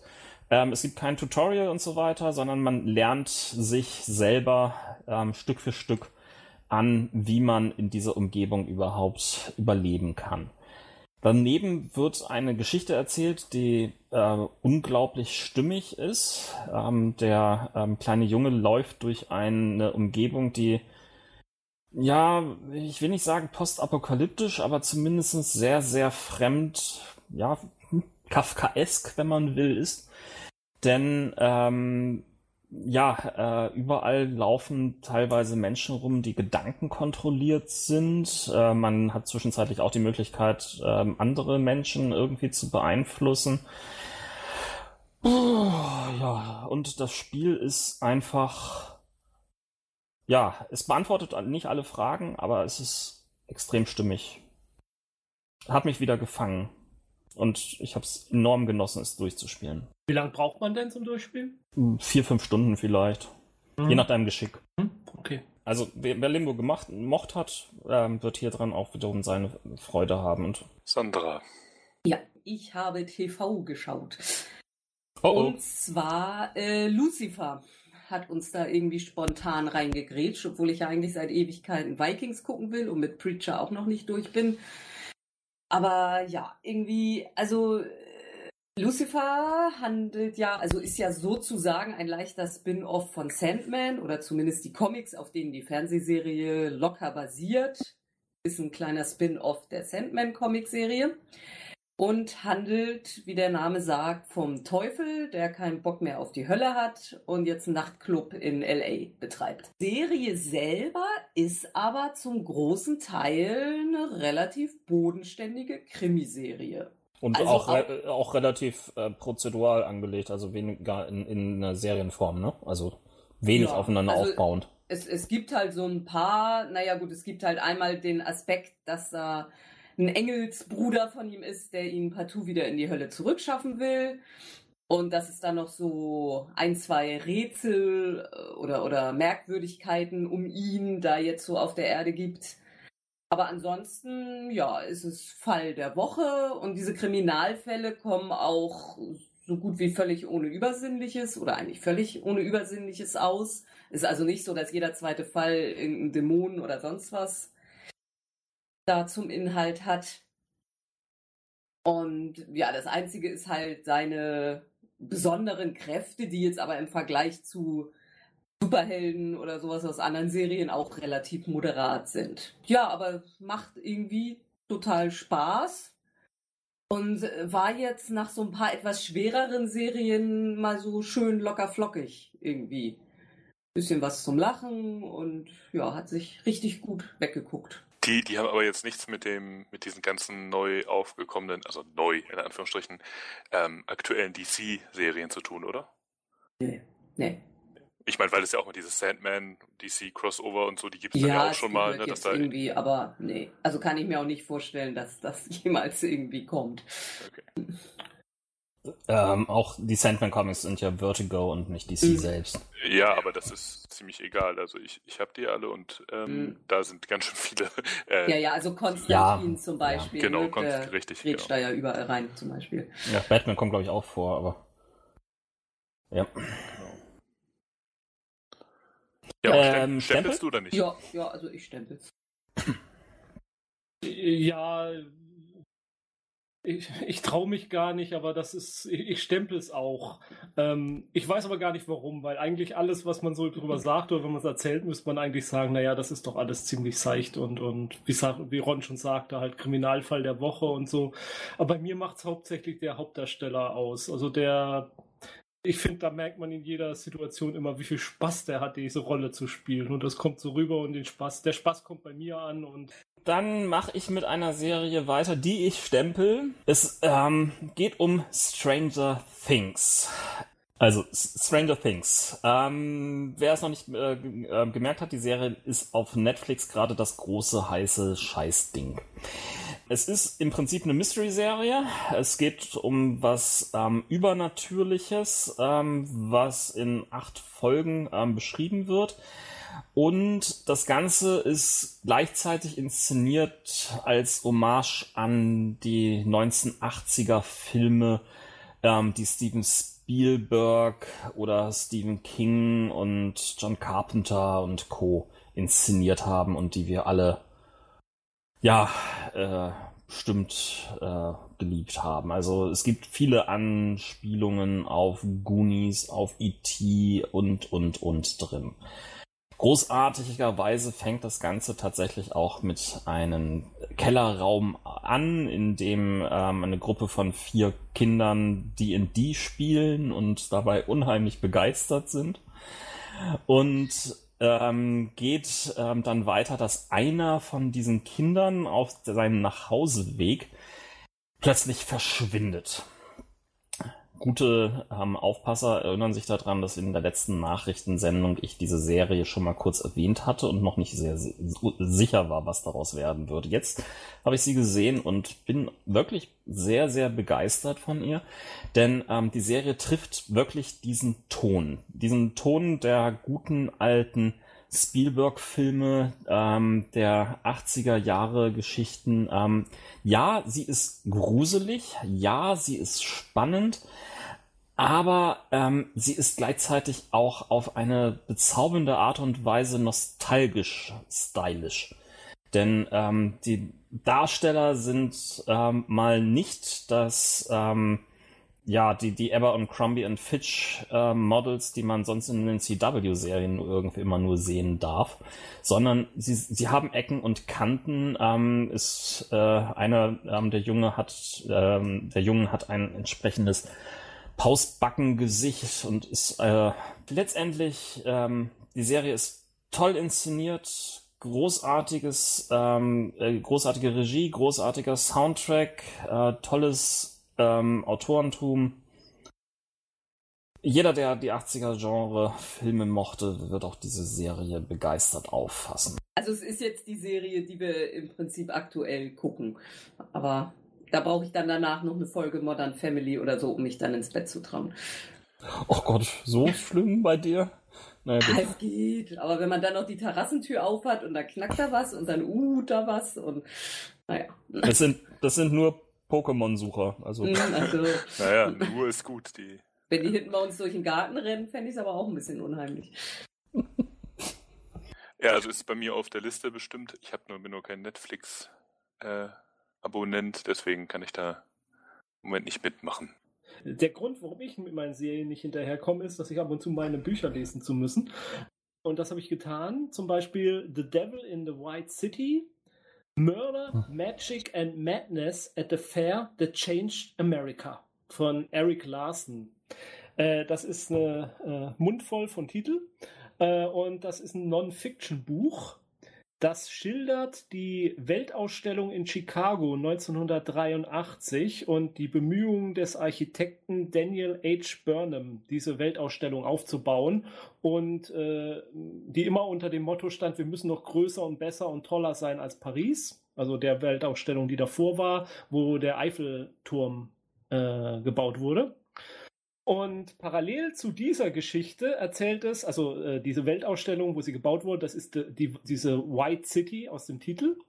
Und der Teufel, der da erwähnt wird, ist äh, ein Dr. H. H. Holmes, mit bürgerlichen Namen William Webster Mudgett, äh, äh, einer der ersten Serienkiller in Amerika, der gleichzeitig als diese Weltausstellung vorbereitet und gearbeitet, äh, ge durchgeführt wurde in Chicago, ähm, sein Unwesen trieb, äh, sein Todescount, wenn man das so sagen will. Also er hat 27 Morde gestanden. Es wird vermutet, dass er bis zu 200 Opfer getötet hat. Und das Buch schildert parallel sozusagen die Karriere dieser beiden Männer Also wenn man beim zweiten von Karriere sprechen kann und verbinde die auch und wie das eine das andere beeinflusst hat. Das ist ein sehr interessantes Buch, sehr interessant geschrieben, äh, auch über diese Zusammenhänge, die, nicht nur dieser Serienmörder, der natürlich seine abstoßende Faszination hat, wie das immer in diesen Geschichten ist, sondern auch diese Geschichte der Weltausstellung, was es da für Probleme gab, wie die durchgeführt wurde, ähm, wie, also fast schon modern, also wie man es heutzutage kennt, dass äh, Fertigstellungsdaten nicht eingehalten werden konnten, dass das Ganze eröffnet werden musste, als es noch gar nicht richtig fertig war, ähm, was für Probleme es gab mit dem ersten Riesenrad, was da äh, äh, hingestellt wurde, wie, welch, was für Unfälle es gab und so, wirklich faszinierend. Und dann dieser Holmes, ähm, man den man fast quasi, der hat ein eigenes Hotel da betrieben und das hat er selbst bauen lassen von, Archi äh, von, von Bauarbeitern und Architekten. Äh, das war ein richtiges Mörderhaus, in dem er sich halt Folterkammern und alles Mögliche hat einbauen lassen. Wäre fast ein Hinterkaifeck-Besuch wert, dieses Haus. Aber das ist, glaube ich, fast noch zu gruselig, dass ich mich da momentan hinwagen mag. Nicht mal ähm, geistig nochmal. Also ich brauche etwas Abstand von der Story. Dennoch äh, kein Buch, das ich stempeln will will, weil es doch zwischendurch so gewisse Längen hat. Also ich habe mich doch ab und zu bei manchen Kapiteln äh, gefragt, also muss ich jetzt wirklich noch mal so ausführlich wissen, was für Probleme es mit dem Anpflanzen von den Bäumen gab ähm, oder warum äh, jetzt welche ähm, Ruderboote auf dem Wasser eingesetzt wurden, welchem Gesamtkonzept. Also manchmal waren Stellen dabei, die haben mich ein bisschen die Länge. Deswegen, es geht ganz knapp am Stempel vorbei, aber wirklich knapp nur. Mhm. Also mich hast du auf jeden Fall sehr äh, interessiert gemacht. Also ich werde mir das mal zu Gemüte führen, denke ich. Ähm, für alle, die es nicht lesen wollen, es ist eine Verfilmung geplant mit Leonardo DiCaprio in der Rolle des äh, Dr. Holmes äh, in Regie von äh, Martin Scorsese. Mhm. Ach, die beiden wieder. Mhm. Also da Klingt kommt, gut. kommt bestimmt was ordentliches dann auch bei raus. Frag mich, wo, wo der Film wird dann wahrscheinlich nicht unbedingt den Schwerpunkt auf die äh, äh, Parkanlagen und die Pflanzen, die da so gepflanzt werden, legen, sondern eher auf die diese andere Geschichte. Das klingt ja fast sinnvoll. Ja. Aber es ist nur eine Vermutung. Vielleicht äh, überraschen sie uns auch mit einem äh, schönen Parkfilm. Ja, aber das ist halt der Vorteil von Adaptionen. Man kann da auch manchmal Fehler von Autoren ausbügeln. Ah, ich würde das auch gar nicht als Fehler bezeichnen. Das ist vielleicht äh, mein, mein persönlichen. Jemand anders, der das liest, sagt dann vielleicht, das, nö, das ist eigentlich wirklich faszinierend geschildert und darüber wollte ich. Wer hätte gedacht, dass man so ein Thema so spannend schildern kann und wird das vielleicht gar nicht unbedingt als Kritikpunkt sehen. Also das ist jetzt kein, das ist rein subjektiv wie, wie alles, was hier so erwähnt wird. Ne? Ja, ja klar. Ja zweite Buch, was ich noch erwähnen möchte, äh, was leider auch nicht, es, gilt eigentlich fast das Gleiche. Es geht ganz knapp bei mir an einem Stempel vorbei. Das habe ich heute zu Ende ge, äh, mir zumute geführt. Ähm, Carter und Lovecraft von Jonathan L. Howard. Das ist jetzt wirklich ein Roman und das ist eine Mischung aus Urban Fantasy und Cthulhu-Mythos. Ähm, Carter und Lovecraft, also Carter, Daniel Carter ist ein Cop, in, jetzt lass mich nicht lügen, ich glaube New York oder Chicago. Ich glaube in Chicago. Ähm, dessen Partner bei einem Einsatz äh, Selbstmord begeht und der, der sich deswegen pensionieren lässt und dann als Privatdetektiv arbeitet. Und der erfährt dann ähm, über einen seltsamen Anwalt, dass er äh, was geerbt hat, ein Haus in Providence. Und da fährt er dann hin und stellt fest, dieses Haus ist ein Buchladen. Und dieser Buchladen, in diesem Buchladen arbeitet eine, eine gewisse Emily Lovecraft. Das ist die letzte äh, Nachkommin von Howard Philip Lovecraft. Und äh, das besonders Witzige daran, sie ist schwarz. Was äh, sie auch mehrmals erwähnt, dass das ihren Ur-Ur äh, Großvater oder Onkel oder was auch immer jetzt genau ist, wahrscheinlich im Grab rotieren lässt, dass seine, seine reinen, wertvollen äh, Gene vermischt wurden mit, äh, mit sowas. Also äh, das ist ein ganz netter Nebenaspekt. Naja, jedenfalls äh, passieren dann seltsame Morde, seltsame, unerklärliche Morde und äh, Carter und Lovecraft beginnen dann ähm, zu ermitteln, was da dahinter steckt und das Ganze endet dann in einem relativ grandiosen Finale, was die ganze Welt auch ein bisschen so aus den, ja, aus den Fugen bringt. Aus, den aus der euklidischen Geometrie. Ja, das ist fast schon ein Spoiler. ähm, du hast Cthulhu gesagt. Ja, ich habe Cthulhu gesagt. ähm, und das ist wirklich das ist, das ist wirklich spannend geschrieben, das ist nett, das ist auch von jemandem geschrieben, wo man wirklich merkt, der kennt sich mit dem Cthulhu-Mythos aus. Der macht auch nicht den Fehler, dass er den ähm, zu sehr äh, verwässert mit diesen Urban Fantasy Geschichten. Also es ist jetzt nicht so ähm, so Larifari, naja, die großen Alten sind jetzt doch nicht so böse und man kann so ein bisschen cool mal mit denen reden und die sind ein Kumpel, mit dem man Bier trinken kann. Also es geht nicht in die Richtung. Es, die großen Alten bleiben die großen Alten und es bleibt alles, äh, dieser kosmische Horror bleibt dabei. Mir ist der Hauptcharakter, dieser Daniel Carter, der bleibt mir noch ein bisschen zu blass manchmal. Hätte mir gewünscht, dass mehr aus der Sicht von Emily Lovecraft geschildert wird, die ich als Charakter fast ein bisschen interessanter finde. Das ist der einzige Punkt, glaube ich, auch, warum ich dem jetzt keinen Stempel gebe. Und das Ganze ist der erste Teil einer neuen Cthulhu Urban Fantasy Reihe. Und ich werde auf jeden Fall die weiteren Teile auch lesen wollen.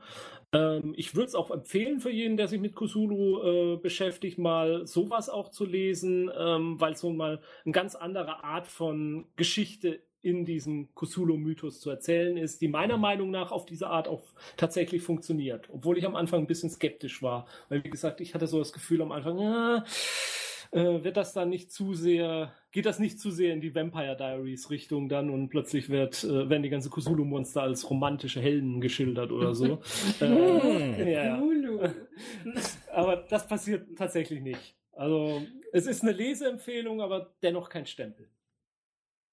Mhm. Ich, ich finde das ist ein interessantes ist, ist ein interessanter Punkt, weil ich finde auch, dass das kann man gerade Leuten, die jetzt da vielleicht noch nicht so viel sich mit beschäftigt haben, äh, echt empfehlen, dass man gerade, wenn man über das Rollenspiel kommt, ähm, dass man sich die Geschichten von Lovecraft natürlich sowieso durchliest oder auch andere Sachen, um zu sehen, dass man an diesem Mythos eigentlich gar nicht so kleben braucht, sondern dass man den relativ frei interpretieren kann, so wie es eigentlich alle gemacht haben, die damit umgegangen sind. Mhm. Also, ne, also selbst Lovecrafts Geschichten wirken jetzt nicht so, als wenn er irgendwie einen zusammenhängenden Mythos immer im Kopf gehabt hat, sondern der hat halt coole Geschichten geschrieben, wo halt Dinge wieder aufget also wiedergekehrt sind, also oder wieder aufgetaucht sind und ähm, dadurch könnte man dann da einen Mythos reinlesen und dann gibt es ja auch so Bücher wie, äh, was sich die Enzyklopädie von Daniel Harms oder sowas, also ähm, so, die das dann alles probieren zusammenzufassen und das ist auch total cool und bringt viel Spaß.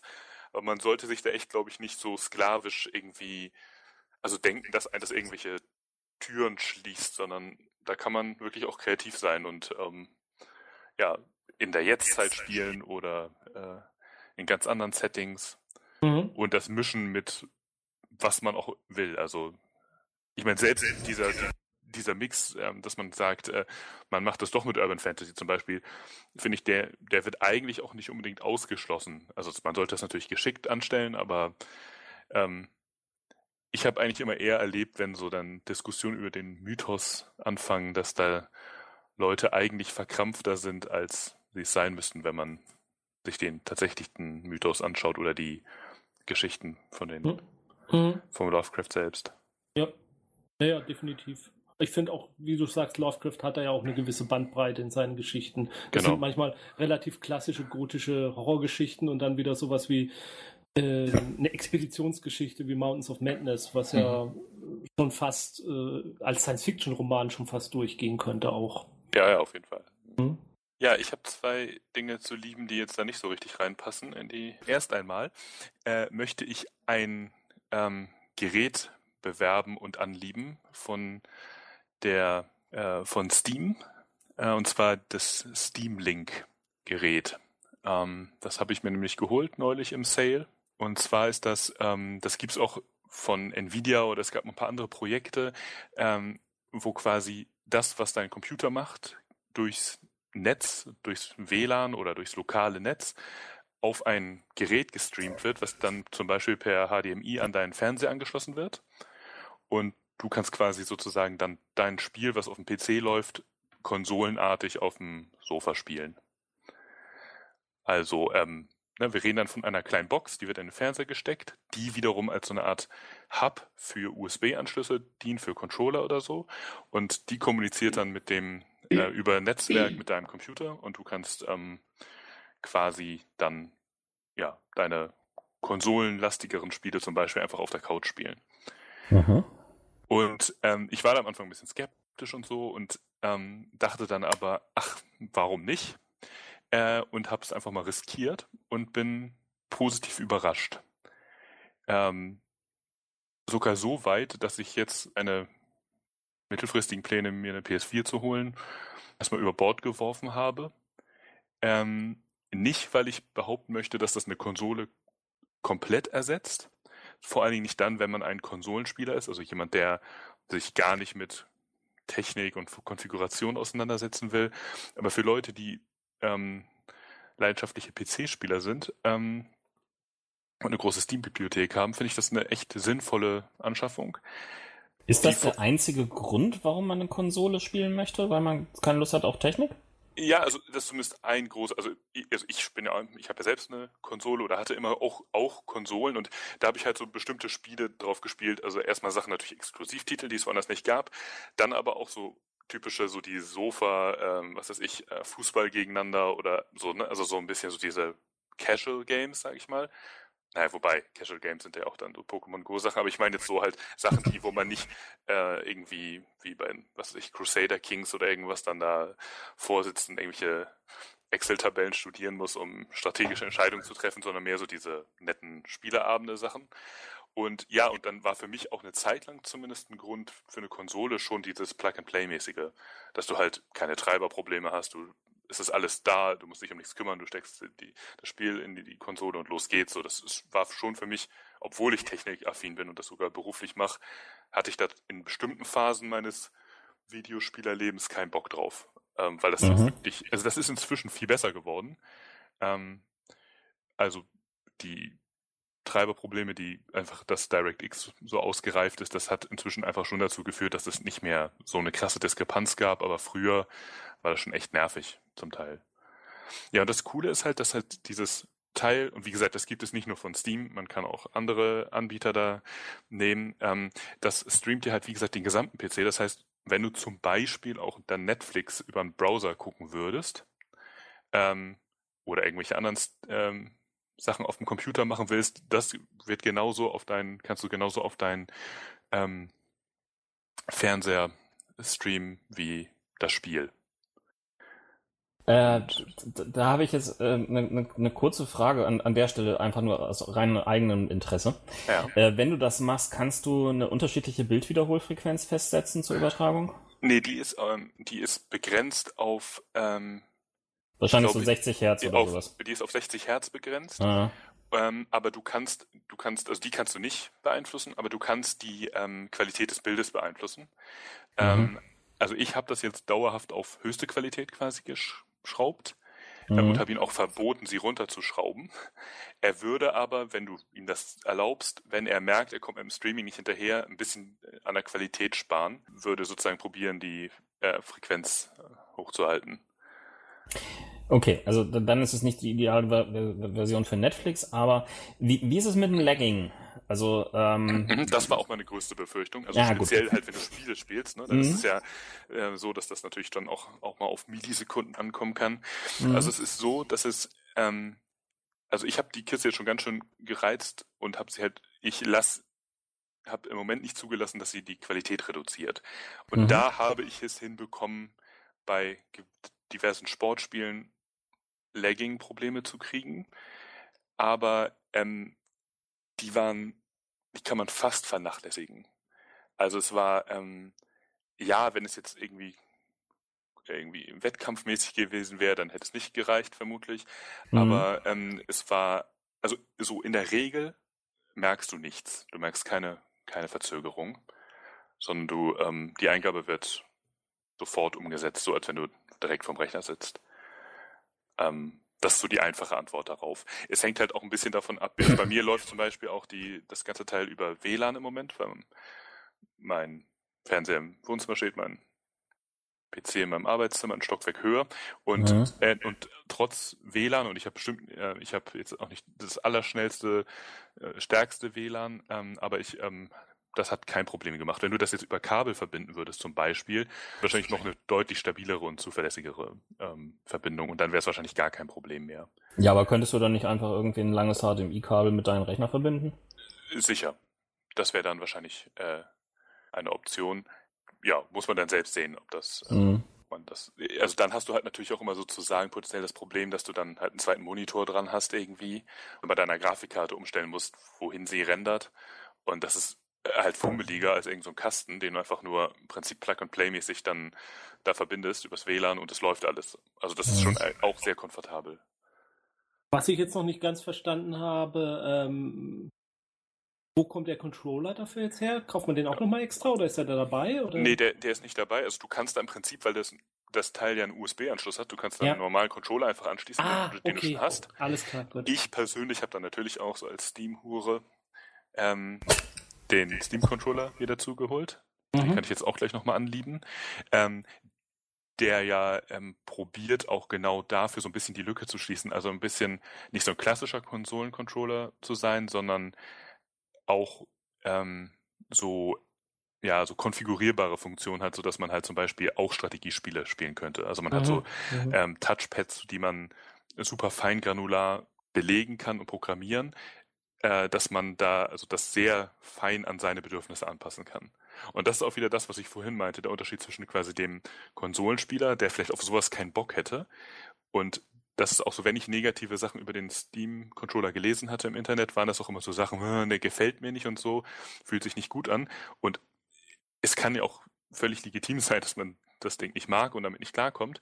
Aber mein Gefühl ist eher, dass die Leute halt nicht genug investiert haben, in Anführungsstrichen, um sich mit der Konfigurierbarkeit auseinanderzusetzen, weil das Ding ist richtig komplex. Also du kannst da jeden Scheiß konfigurieren und diese Touchpads, die es hat, zusätzlich zu dem ähm, Analogstick, die kann man halt irre komplex belegen und eigentlich die, Konf also fast alle Spiele so anpassen, ähm, dass man sie dann auch vom Sofa aus spielen könnte. Also ich habe spaßeshalber sogar mal mit Crusader Kings probiert.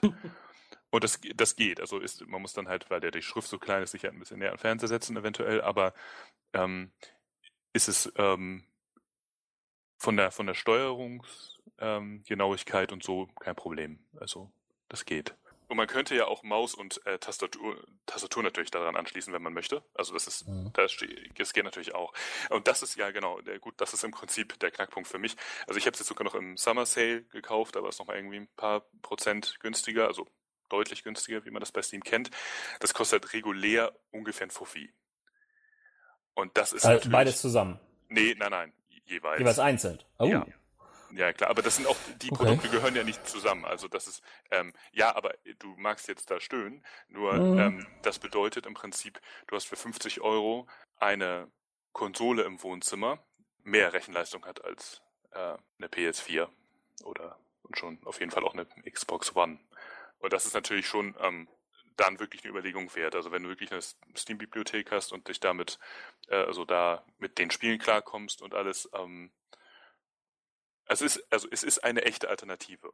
Und ich werde es nicht stempeln jetzt, ähm, weil ich, ähm, dafür bin ich nicht, sozusagen nicht irgendwie emotional tief genug äh, berührt worden, wenn man das so sagen kann. Aber es ist, es, es funktioniert und ist für alle, die sich das gefragt haben, so wie ich vorher, ist es eine Option. Also ich, ne, also man, wenn da Leute drüber nachgedacht haben und waren noch skeptisch und gedacht haben, hm, ist das was?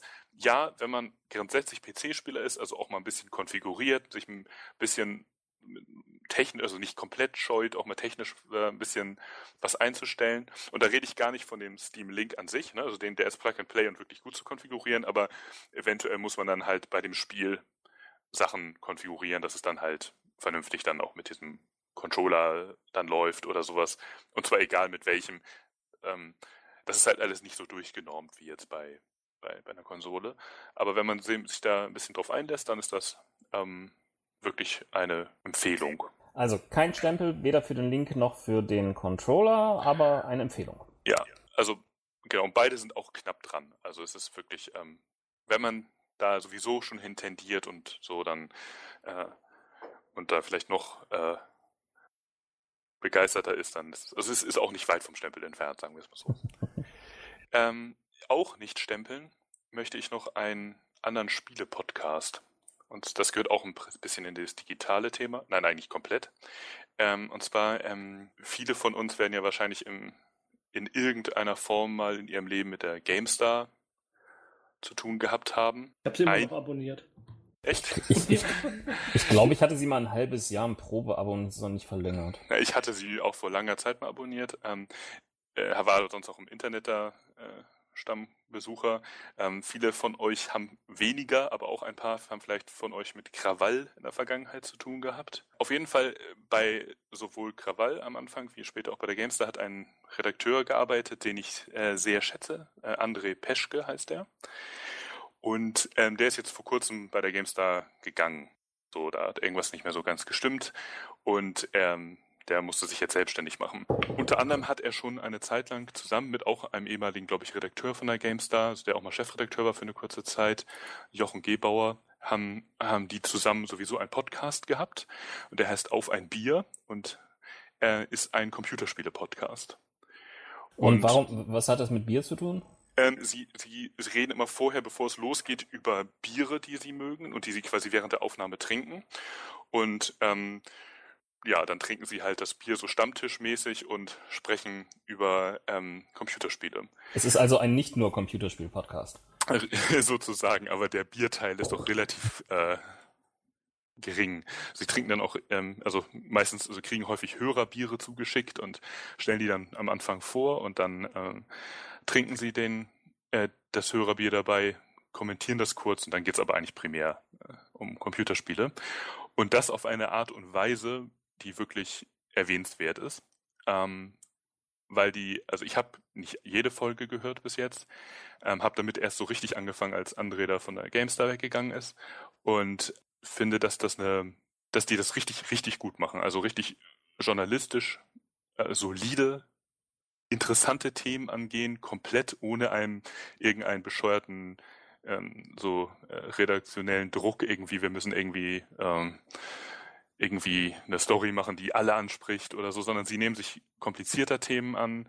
Also es gab da zum Beispiel jetzt eine Folge, die ich neulich gehört habe zum Thema PR ähm, in Spielen.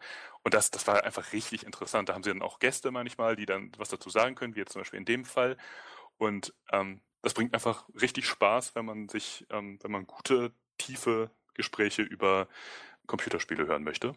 Und ich erwähne das jetzt vor allen Dingen, weil ähm, halt der André und der Jochen sogenannte Weltherrschaftspläne haben, so nennen sie das bei sich im Forum.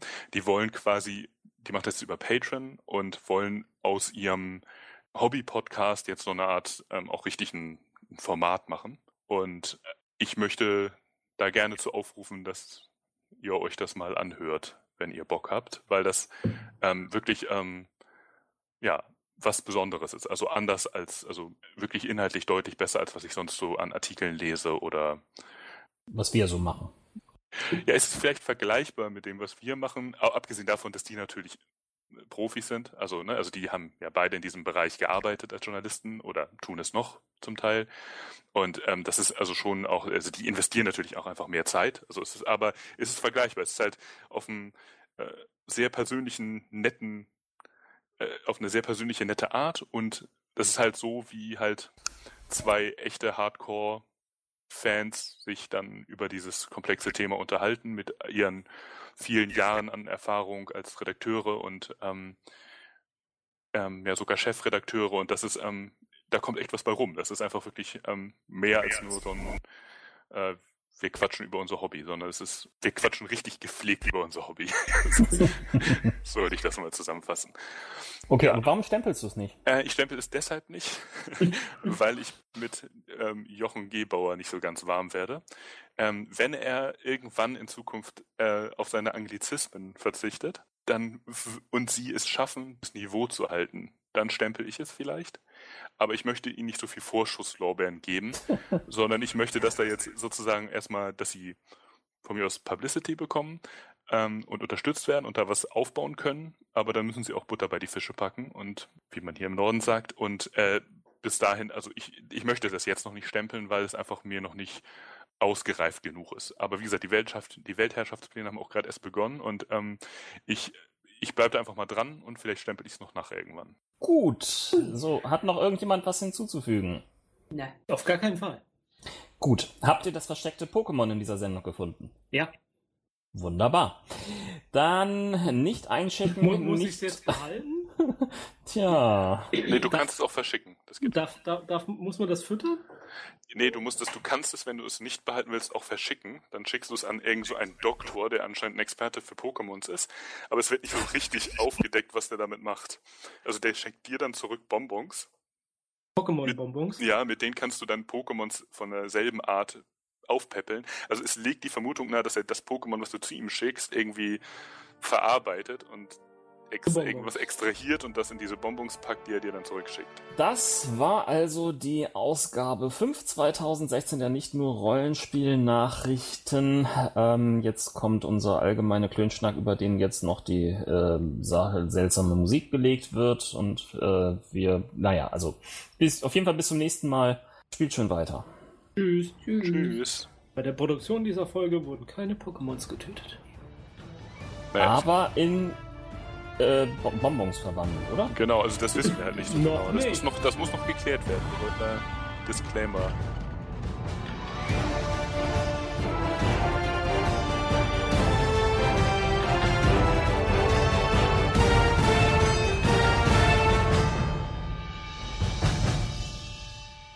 Dieser Podcast ist Mitglied bei analogspieler.de, der Portalseite für alle Podcasts rund ums nicht elektronische Spielen.